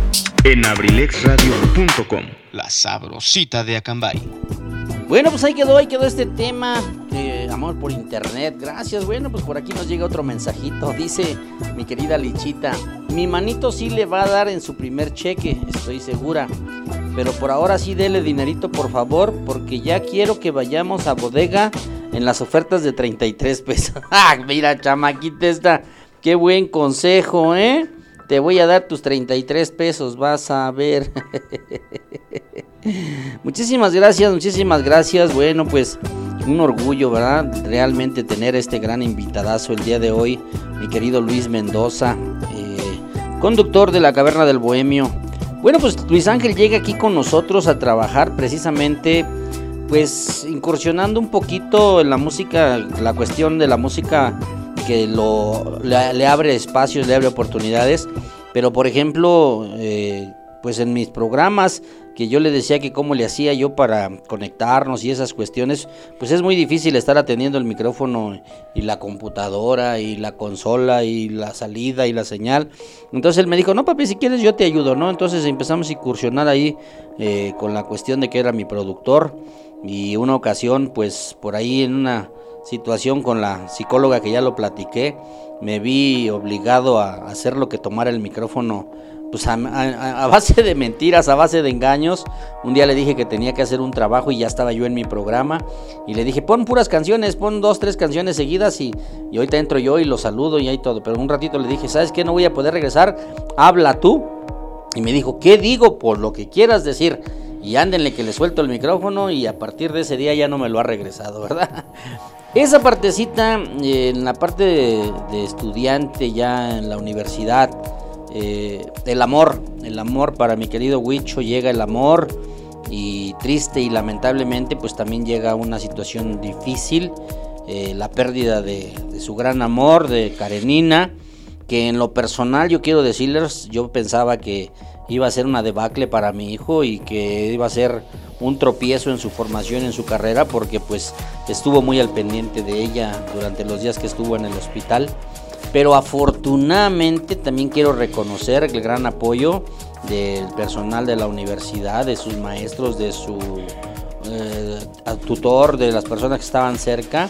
Y creo que hubo la posibilidad de que, yo creo que ella misma desde el cielo le dio ánimos a Luis Ángel para reincorporarse, retomarse. Y la prueba está que se tituló por promedio, ¿no? Entonces, mi querido Huicho, pues no te quiero tocar esa parte, pero yo creo que sí es lo importante que también la gente conozca ese, esa faceta tuya, el amor, encontrar el amor, eh, vivir esa triste experiencia lamentable, que tomados de la mano, te vuelvo a repetir, lo que yo platicaba, ¿no? Eh, teniendo una atención especialista, eh, con una, tanatóloga, pues pues en una de tus pláticas se da la incursión de que tú trabajabas aquí conmigo en la radio, que producías, y la misma tanatóloga en recomendación, en sugerencia, te dijo, bueno, ¿por qué no hablas en un programa de temáticas así, por ejemplo, como la que tú estás enfrentando, ¿no? Entonces, pues mi querido Huicho, dijera este Benji que le dio tiempo de bañarse y perfumarse, en las son sus intervenciones y es mi invitado y pues yo creo que lo más rápido y lo más pronto que lo pueda hacer, eh, no quiero hacerlo sentir incómodo, pero si tiene la posibilidad de platicarnos esa faceta en su vida. Mi querido Huicho. Sí, pues eh, yo a lo mejor cuando iba por ahí en la preparatoria, principios de la prepa, finales de la secundaria, me veía yo un poquito renuente al amor. Cuando iba yo en la preparatoria me, me, gustaba mucho una niña y de veras que si esa historia la quieren escuchar, está grabada en el podcast del 12 de enero del 2021 de la Caverna del Bohemio. Es la historia de cómo me frienzonearon.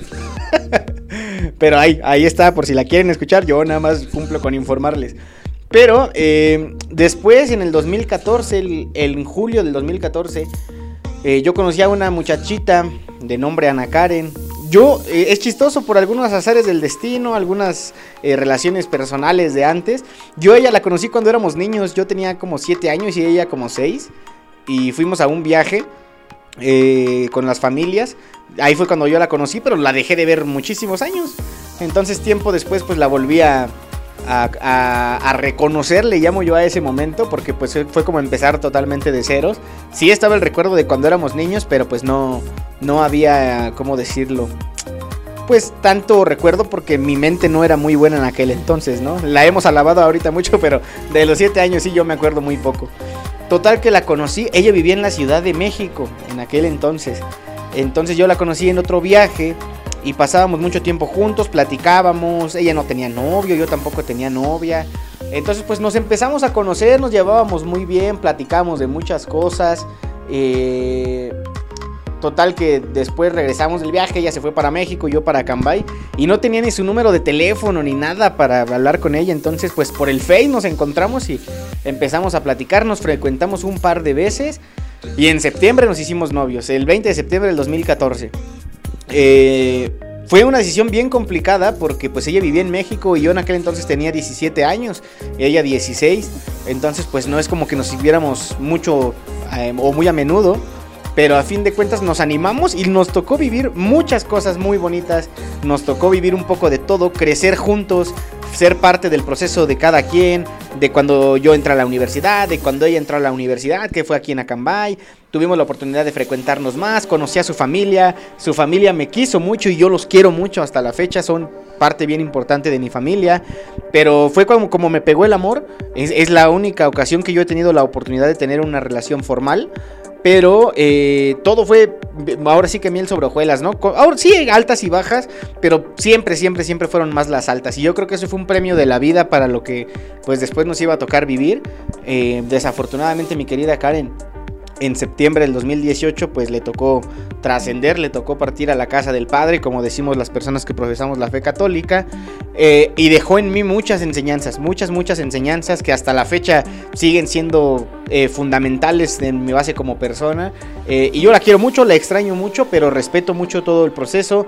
en cuanto a lo que fue la atención psicológica, tanatológica, me sirvió muchísimo. Amigos y amigas de verdad, y no hablando solamente de cuestiones del duelo, si algo no está bien con su situación de salud mental, de verdad atiéndanse. Y no es la primera vez que me tocó a mí atenderme, a mí me tocó desde la, desde la secundaria, que tenía yo 11, 12 años por problemas de ansiedad, que bueno, ya platicaba mi querido huevo Garralda también los problemas que me tocó vivir desde niño.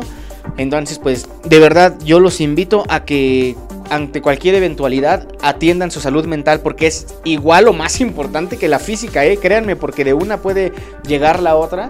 Entonces, pues fue de esta forma que me tocó llevar el proceso de esa historia de amor. No les he contado mucho porque pues tengo tengo pensado, fíjense que esa historia, la historia completa, el cómo la conocí, las cosas que nos tocó vivir, se la he contado a tres, cuatro amigos y todos me dicen, es que cuéntamela. Es que me, gusta mucho, me gusta mucho esa historia y pues yo he considerado eh, abrir un espacio especial para contarla en la caverna del bohemio. Ya después les platicaré si sí se hace o no. Seguramente sí, pero ya les estaré diciendo cómo o cuándo. No creo que sea muy pronto, pero pues vamos a hacer lo posible. Y de ahí viene algo bien importante. Ya contaba aquí mi querido huevo Garralda la anécdota de cómo fue que yo tomé el micrófono por primera vez de Abrilex. Pero hubo todo un factor de pensar qué había habido antes de Luis contra el micrófono. Las primeras experiencias que yo me acuerdo era cuando estábamos en la primaria, secundaria, que te decían, oye Luis Ángel, te va a tocar decir una efeméride en el homenaje de, del lunes. No, pues que sí. Y practicabas con tu mejor, ¿no? Así de tu, mejor voz, así de 24 de febrero, Día de la Bandera. Y llegaba el día del homenaje y ahí yo estaba frente al micrófono y terminaba con mi 24 de febrero, Día de la Bandera. Entonces a mí siempre me dio mucho miedo el cambio de voz que me hacía el micrófono porque pues yo no sabía cómo funcionaba o cómo hablar de una mejor forma. Y siempre me dio un poquito de miedo. Pero ahí viene otra anécdota interesante que guardé especialmente para el día de hoy. Que esa, esa anécdota sí, este, la, muy pocos la saben. Y es que en el 2018, cuando yo estaba en la, en la universidad, en abril del 2018, mi universidad organizó la Universidad Nacional del 2018. En aquel entonces, pues a mí, por la carrera que yo estaba estudiando, nos pidieron el apoyo para estar al tanto ahí de las labores de la, de la organización. A mí me tocó estar en el área de deportes de combate, me tocó esgrima, taekwondo, karate do y no me acuerdo si alguna otra por ahí. Entonces fuimos, ¿cuál era nuestro papel? Pues organizar los, los lugares donde iban a pelear, eh, organizar la zona de, ah, de servicio médico, etcétera. Entonces pues estaba yo ahí con mis amigos de la licenciatura y yo siempre he sido muy, no quiero decir burlón, pero me gusta mucho, demasiado, imitar las voces de muchas personas. En aquellos eventos, eh, la persona que asistía a realizar las premiaciones era eh, quien en aquel momento era la voz oficial del estadio universitario del Chivo Córdoba, el buen Armando Vilchis, muy joven, muy, muy, muy, muy joven él, y éramos, éramos más o menos de la edad, éramos casi contemporáneos, pero él tenía un vocerrón, o sea, yo, lo, yo me acuerdo que cuando llegabas al estadio y bienvenidos al estadio universitario y que quién sabe qué, pero o sea, tú de verdad decías, ¿de dónde sale ese vocerrón? Y cuando yo lo conocí, dije, no, no puede ser la misma persona. Y sí, me tocó verlo premiar. Entonces, pues seguramente por estarlo viendo y por estar ahí, aprendí más o menos a hacer su tono de voz y a hacer lo que él hacía. Y, y enfrente de mis amigos luego eran son de burla de que la Universidad Autónoma, de que quién sabe qué. Y total, que un día llega Armando, ahí al grupito de personas con el que yo estaba, y nos dice, muchachos, ¿saben qué? Es que no me va a dar tiempo de llegar a la otra premiación. Imagínense, él tenía que estar presente en todas las premiaciones. Y me dice, ¿no saben de alguien así como que se quiera aventar la responsabilidad de premiar aquí? Y todos así de, ya sabemos a quién, le vamos a decir a Luis que él lo haga. Y yo estaba muerto de la pena. ¿Cómo iba yo a premiar las ceremonias tan importantes, amigos? Porque la universidad es un, es un evento importante, es un evento al que pues no es como para andar experimentando. Pero la cuestión de los tiempos sí, sí andaba complicada. Y le dije, pues sí, todavía no sabía si sí o si no, cuando Armando ya me estaba dictando el guion de lo que tenía que decir, que era que la Universidad Autónoma del Estado de México, a través de tal y tal y tal, da la más cordial bienvenida, y vamos a premiar a los participantes de tal disciplina, tal peso, de tercero a primer lugar. Y lo más difícil para mí en ese momento era pronunciar los nombres de los participantes, porque pues había unos, por ejemplo, había una universidad que yo me acuerdo que se llama Anáhuac Mayap, que es allá de Cancún, y muchos nombres tenían, muchos nombres o apellidos tenían orígenes mayas y pues, pues ahora sí que les debo ese dialecto, ¿no? Y, y no sabía yo pronunciarlo bien y sí, cuando te corregían sí era así como, ay Dios, pero a final de cuentas en aquel entonces era presencial y la gente te veía y, y cuando a mí me tocó la oportunidad de entrar aquí a Abrilex dije, bueno pues vamos a animarnos a, a hacerlo. Y e, ese, ese también fue como que la base. Yo me puse a pensar en aquel momento. Y no nada más fue una premiación, a los días siguientes ya me decían, oye Luis, ¿cómo ves? Armando se va a tal y tú te vas a premiar a tal lado. Y neta, se los juro y no les miento cuando les digo que mandaban un carro particular por mí para que me llevaran a premiar a distintas sedes porque era ahí en Toluca, pero a veces tocaba ir a Sinacantepec o tocaba ir a Metepec a, premiar algunas disciplinas. Y la verdad, hasta pues me sentía como una estrella, como una celebridad. eh, y fue muy bonito. Y ya eso fue algo que me motivó mucho aquí a lo de Abrilex Radio. Les platico que también yo entré a Abrilex por una cuestión que nada tiene que ver con la locución. Resulta que en el año 2019, por esta onda de la música, que yo siempre he sido muy clavado, en compañía de mi querido amigo Pipe G, amigo y compañero ya de hace bastante tiempo, y del licenciado Tony Monroy, nos aventamos el paquete de organizar el Día del Músico de aquel entonces. Mi labor, eh, a mí siempre me ha gustado mucho estar en la computadora, aprender, interactuar y y me, me, llenaba mucho, me llenaba mucho, aprendí muchísimas cosas y me, algo que lo que más me gustó fue diseñar imágenes, diseñar imágenes, publicidad, logos, etcétera. No lo hago de forma profesional, pero la verdad es que luego sí he hecho trabajos muy bonitos y reconozco que el que me tocó hacer para el Día del Músico, créanme que hasta yo me siento orgulloso todavía de, de haberlo hecho. Fue eh, una identidad gráfica bien bonita, y a partir de ahí, el licenciado Tony Monroy, que es nuestro querido patrón, como le decimos, me hizo la invitación a formar parte del equipo de Abrilex, precisamente en el departamento de diseño. Diseño y, y ahí empecé. Curiosamente jamás diseñé nada y me tocó primero producir, porque un día me dice mi papá, oye, es que vamos a empezar a hacer los programas a distancia por la cuestión de la pandemia. Y pues voy a hacer esto y por teléfono. Y dije, no, ¿cómo lo vas a hacer por teléfono? Le digo, no vamos a hacer eso. Le digo, a ver, déjame investigar. Y ya me metí a la computadora, que si Facebook, que si lo otro. Y ahí empezamos a transmitir. Y total que me volví su productor. Porque pues ya también por la pandemia yo estaba todo el tiempo en la casa. Y después sucedió esa anécdota que él contó de cuando me tocó estar frente al micrófono. Yo dije, no, pues nadie me está escuchando. y sorpresa que Tony Merola, que Tony Monroy me dicen, síguele Luis, vas bien. No, no te separes, échale, échale, échale entusiasmo. Y total que pues a los días platiqué con Tony y me dijo, ¿cómo ves? Pues un espacio aquí. Me dice, Pipe dejó el espacio del Bebé Viernes Bohemio. Y yo le dije, órale, pues me aviento con un programa, ¿no? Normalmente lo- los programas de prueba aquí en Abrilex para los recién llegados pues son de media hora, una hora. Y a mí desde mi primer programa me tocaron las dos horas. Entonces pues eh, fue algo bonito, fue algo que agradezco. Y así fue como empezó la historia de la Caverna del Bohemio. El día de la primera transmisión de la Caverna del Bohemio no teníamos ni nombre, ni logo, ni nada. Entonces me subí a mi estudio, prendí mi computadora y dije, a ver cómo le ponemos. Total que se llama La Caverna del Bohemio, porque yo siempre he sido participante de muchas bohemias, me gusta mucho la onda. Y La Caverna es el lugar allá en Liverpool, en Inglaterra, donde los Beatles empezaron su carrera. Entonces pues dije, La Caverna del Bohemio, ese va a ser el nombre del programa. Y hasta la fecha ahí andamos. Y como decía el profe Eligio al inicio del programa, él tuvo su aniversario en febrero del primer año de la ensalada de amigos con el profe. Amigos, en noviembre tenemos nuestro primer aniversario de la Caverna del Bohemio y ya andamos ideando cómo vamos a festejar. Así que prepárense porque seguramente va a estar bien, pero bien interesante. Y para no aburrirlos con tanto choro, vamos a escuchar la participación de nuestro profesor Eligio, el huevo Garralda de Acambay. Bueno, pues a ver qué día nos invitas a tu programa para que ahora nosotros agarremos el micrófono. ¿Ya vieron con qué facilidad me esquivó la pregunta? Bueno, ¿eh? Es un experto en esas cuestiones. No, respetando, respetando esa anécdota maravillosa de ese momento romántico en su vida, la presencia de Ana Karen en su vida y pues yo creo que respetuoso, respetuoso, ¿no? Respetable, pues ya lo daremos a conocer y que nos dé las fechas para que en la caverna del Bohemio, que estoy casi seguro que va a ser un gran programa como lo han sido todos los demás, escucharemos esa anécdota por ahí, ese cuando platica de esa muchachita, de esa historia que vivió de un tórrido romance que no se concretó. Pero ah, muchacho tan listo. Bueno, vamos a preparar la despedida porque ya casi nos vamos. Hoy sí no sabemos si va a haber este satélite, hoy no sabemos si va a haber AD7, Adrenalina Deportiva, no nos contestan el teléfono, nos contestan eh, los mensajes. Bueno, pues vamos a continuar agradeciéndoles la presencia de todos y cada uno de ustedes, como siempre, pero vamos a escuchar todavía un temita y con el que nos vamos a despedir posteriormente. El tema se llama Sobredosis de los Titanes. Algo de salsa. Suéltala Luis Ángel, 6 de la tarde, 48 minutos. Ya casi nos vamos. Abrilex Radio, la sabrosita de Acambay.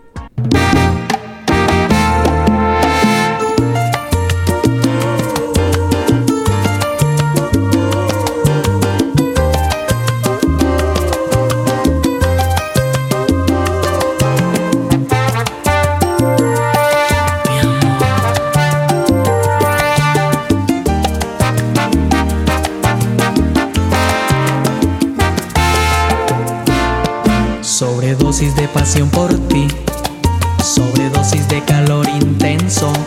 Nos sentimos en un mar sutil, tú conmigo agigantados cuerpos y nos damos sobredosis de emociones excitantes. Sobredosis, sobredosis, no logramos saturarnos. Sobredosis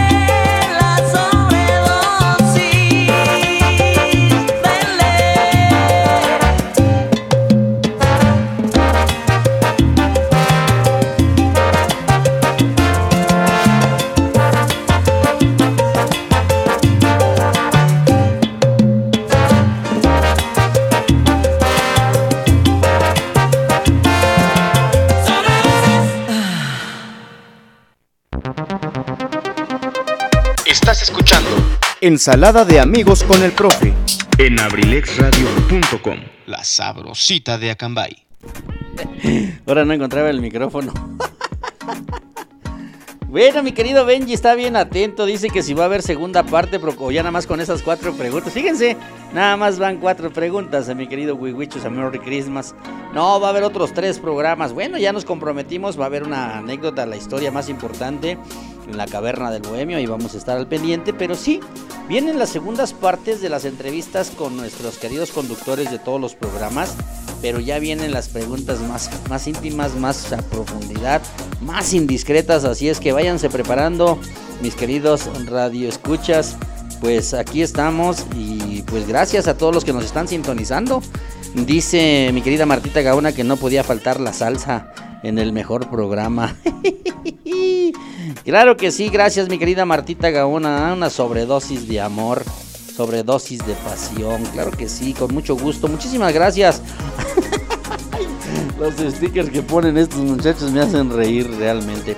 Saludos a toda la familia Abrilec Radio, muchísimas gracias como siempre agradeciéndoles a todos y cada uno la continuidad que dan a esta programación. Hoy jueves chiquito, no olviden, mañana sí tenemos la caverna del bohemio, mi querido Huicho Mendoza, en punto de las 7 de la noche, así es que pues vamos a despedirnos de este programa. Muchísimas gracias. Vamos a despedirnos, eh, primero que nada agradeciéndole la presencia a nuestro querido Luis Mendoza por habernos regalado este pequeño tiempo. Sabemos que quedan muchas cosas todavía a la deriva en las preguntas, pero pues ojalá, ojalá, como lo decimos, vamos a preparar las segundas partes de las entrevistas, no solamente por la cuestión de que eh, dijéramos que queremos saber más cosas, no, hay temas que quedan muy superficiales porque el tiempo es muy corto a pesar de eso. Tenemos que poner música, tenemos que intervenir, tenemos que inter- interrumpir a veces las charlas porque tenemos otras cuestiones, pero pues agradeciendo a la familia Abrilex Radio que nos hayan también permitido este espacio.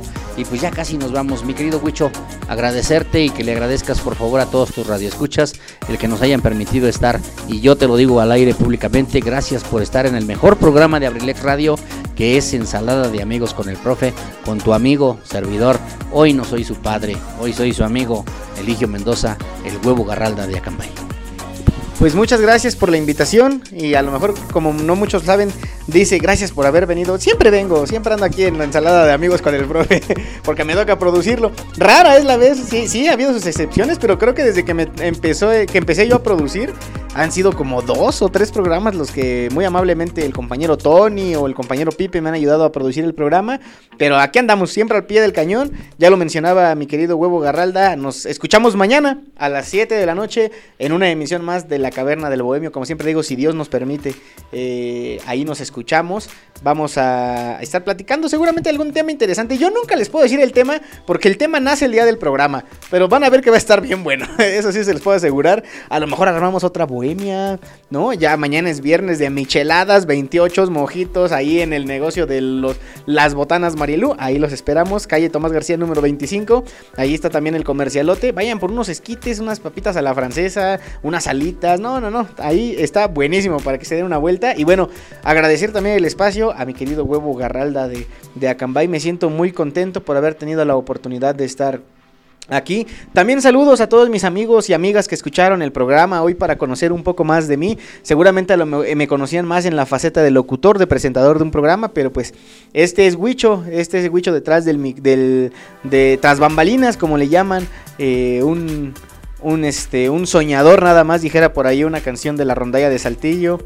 Eh, ha sido una aventura muy bonita estar aquí en Abrilex. Eh, ojalá que con su participación, con su ayuda, nos apoyen a seguir creciendo. Todo lo que hacemos lo hacemos con mucho gusto, con mucho cariño, con mucho, con mucho respeto para todos ustedes. Y bueno, ojalá que siempre estén aquí para, para acompañarnos. Y bueno, eh, me, ahora sí que le robo la palabra al profesor Eligio Mendoza para decir con qué tema vamos a cerrar el, el programa de, de hoy. Eh, como platicábamos al inicio del programa, hoy eh, sería, o bueno, más bien hoy es el cumpleaños, porque seguramente allá donde trascienden también festejan, allá en el cielo. Hoy es el cumpleaños de mi querida Ana Karen, la persona que me brindó casi cuatro años de su andar por este mundo para compartirlos juntos, para vivir grandes vivencias, para, para pasar grandes momentos juntos. Esta es una canción bien bonita que hoy amanecí mucho con esta canción, seguramente por lo mismo del cumpleaños. Sabrán ustedes que el 15 de julio, el día de su cumpleaños, para mí siempre fue una fecha que mientras éramos pareja era un reto, porque era preparar algo para sorprenderla y que disfrutara y, y el reto no se acaba ahí. Amigos, hagan que sus parejas se sientan bendecidas de tenerlos, que se sientan amados, sorpréndanlos, aunque no sea en el día de su cumpleaños, aunque no sea una fecha especial, se vale sorprender. A mí una vez Karen me sorprendió regalándome una guitarra, mi primera guitarra propia, y en esa guitarra, la primera canción que yo canté y que se la canté a ella fue precisamente esta, es una canción que se llama Serenata del maestro Fernando Delgadillo.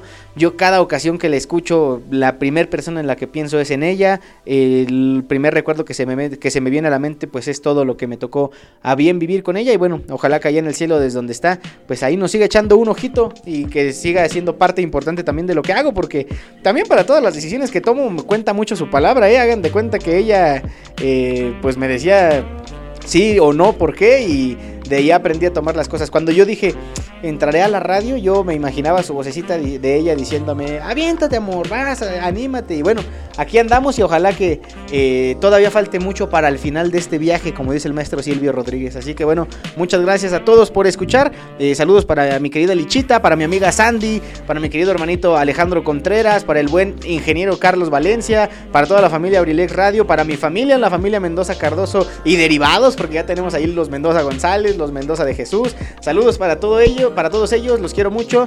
Si Dios nos permite, nos escuchamos el día de mañana. A lo mejor ya no vamos a conocer mucho de mi vida, pero seguramente vamos a pasar un rato bien agradable en la caverna del bohemio, que dice más o menos así, miren.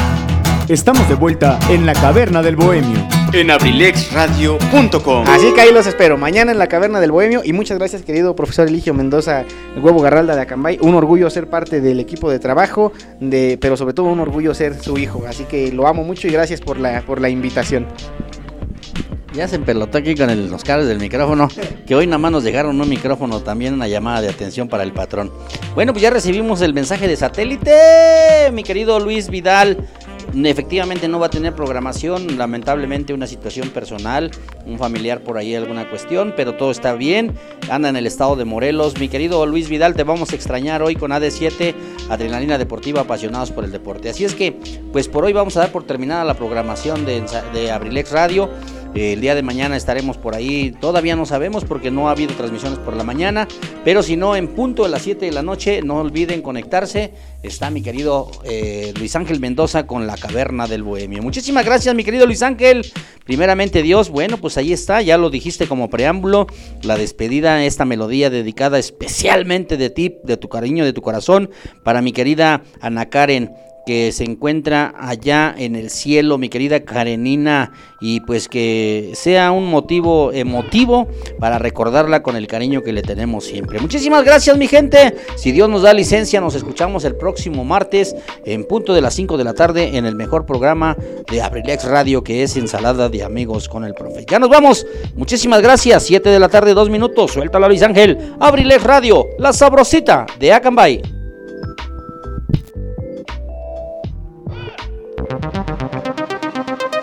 Estás escuchando Ensalada de amigos con el profe. en abrilexradio.com. La sabrosita de Acambay.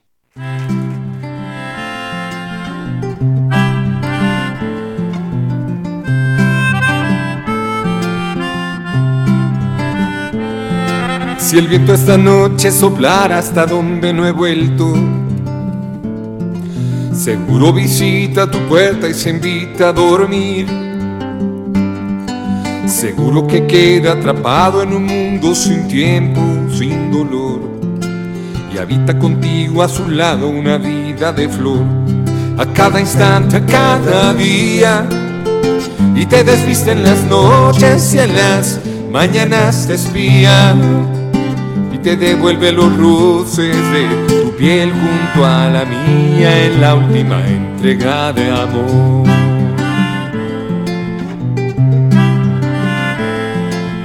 Mi mente en el viento visita y repite momentos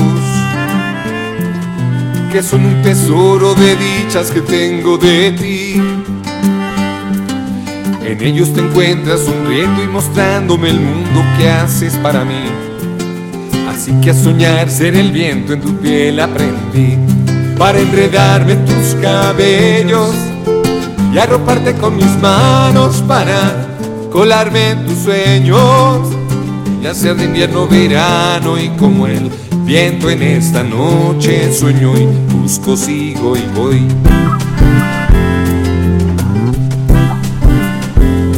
Soy el viento que te sigue en un jardín verde una tarde, mientras tus descalzos pies vienen y van rondo feliz.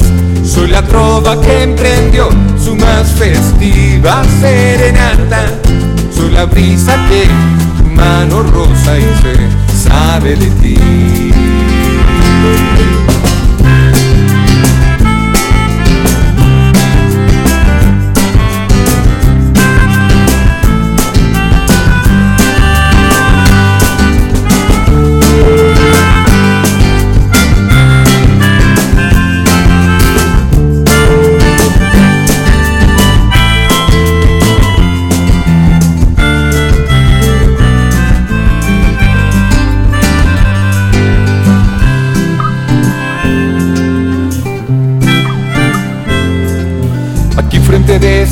Ventana tomando el pretexto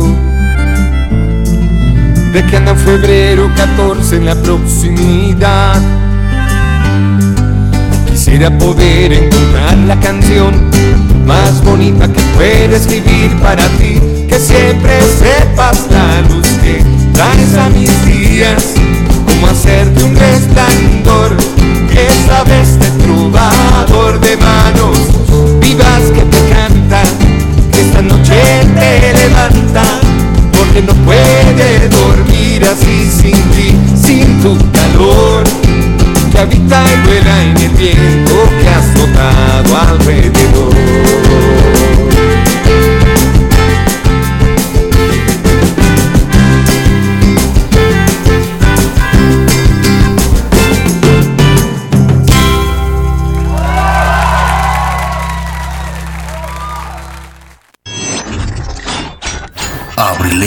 abrilexradio.com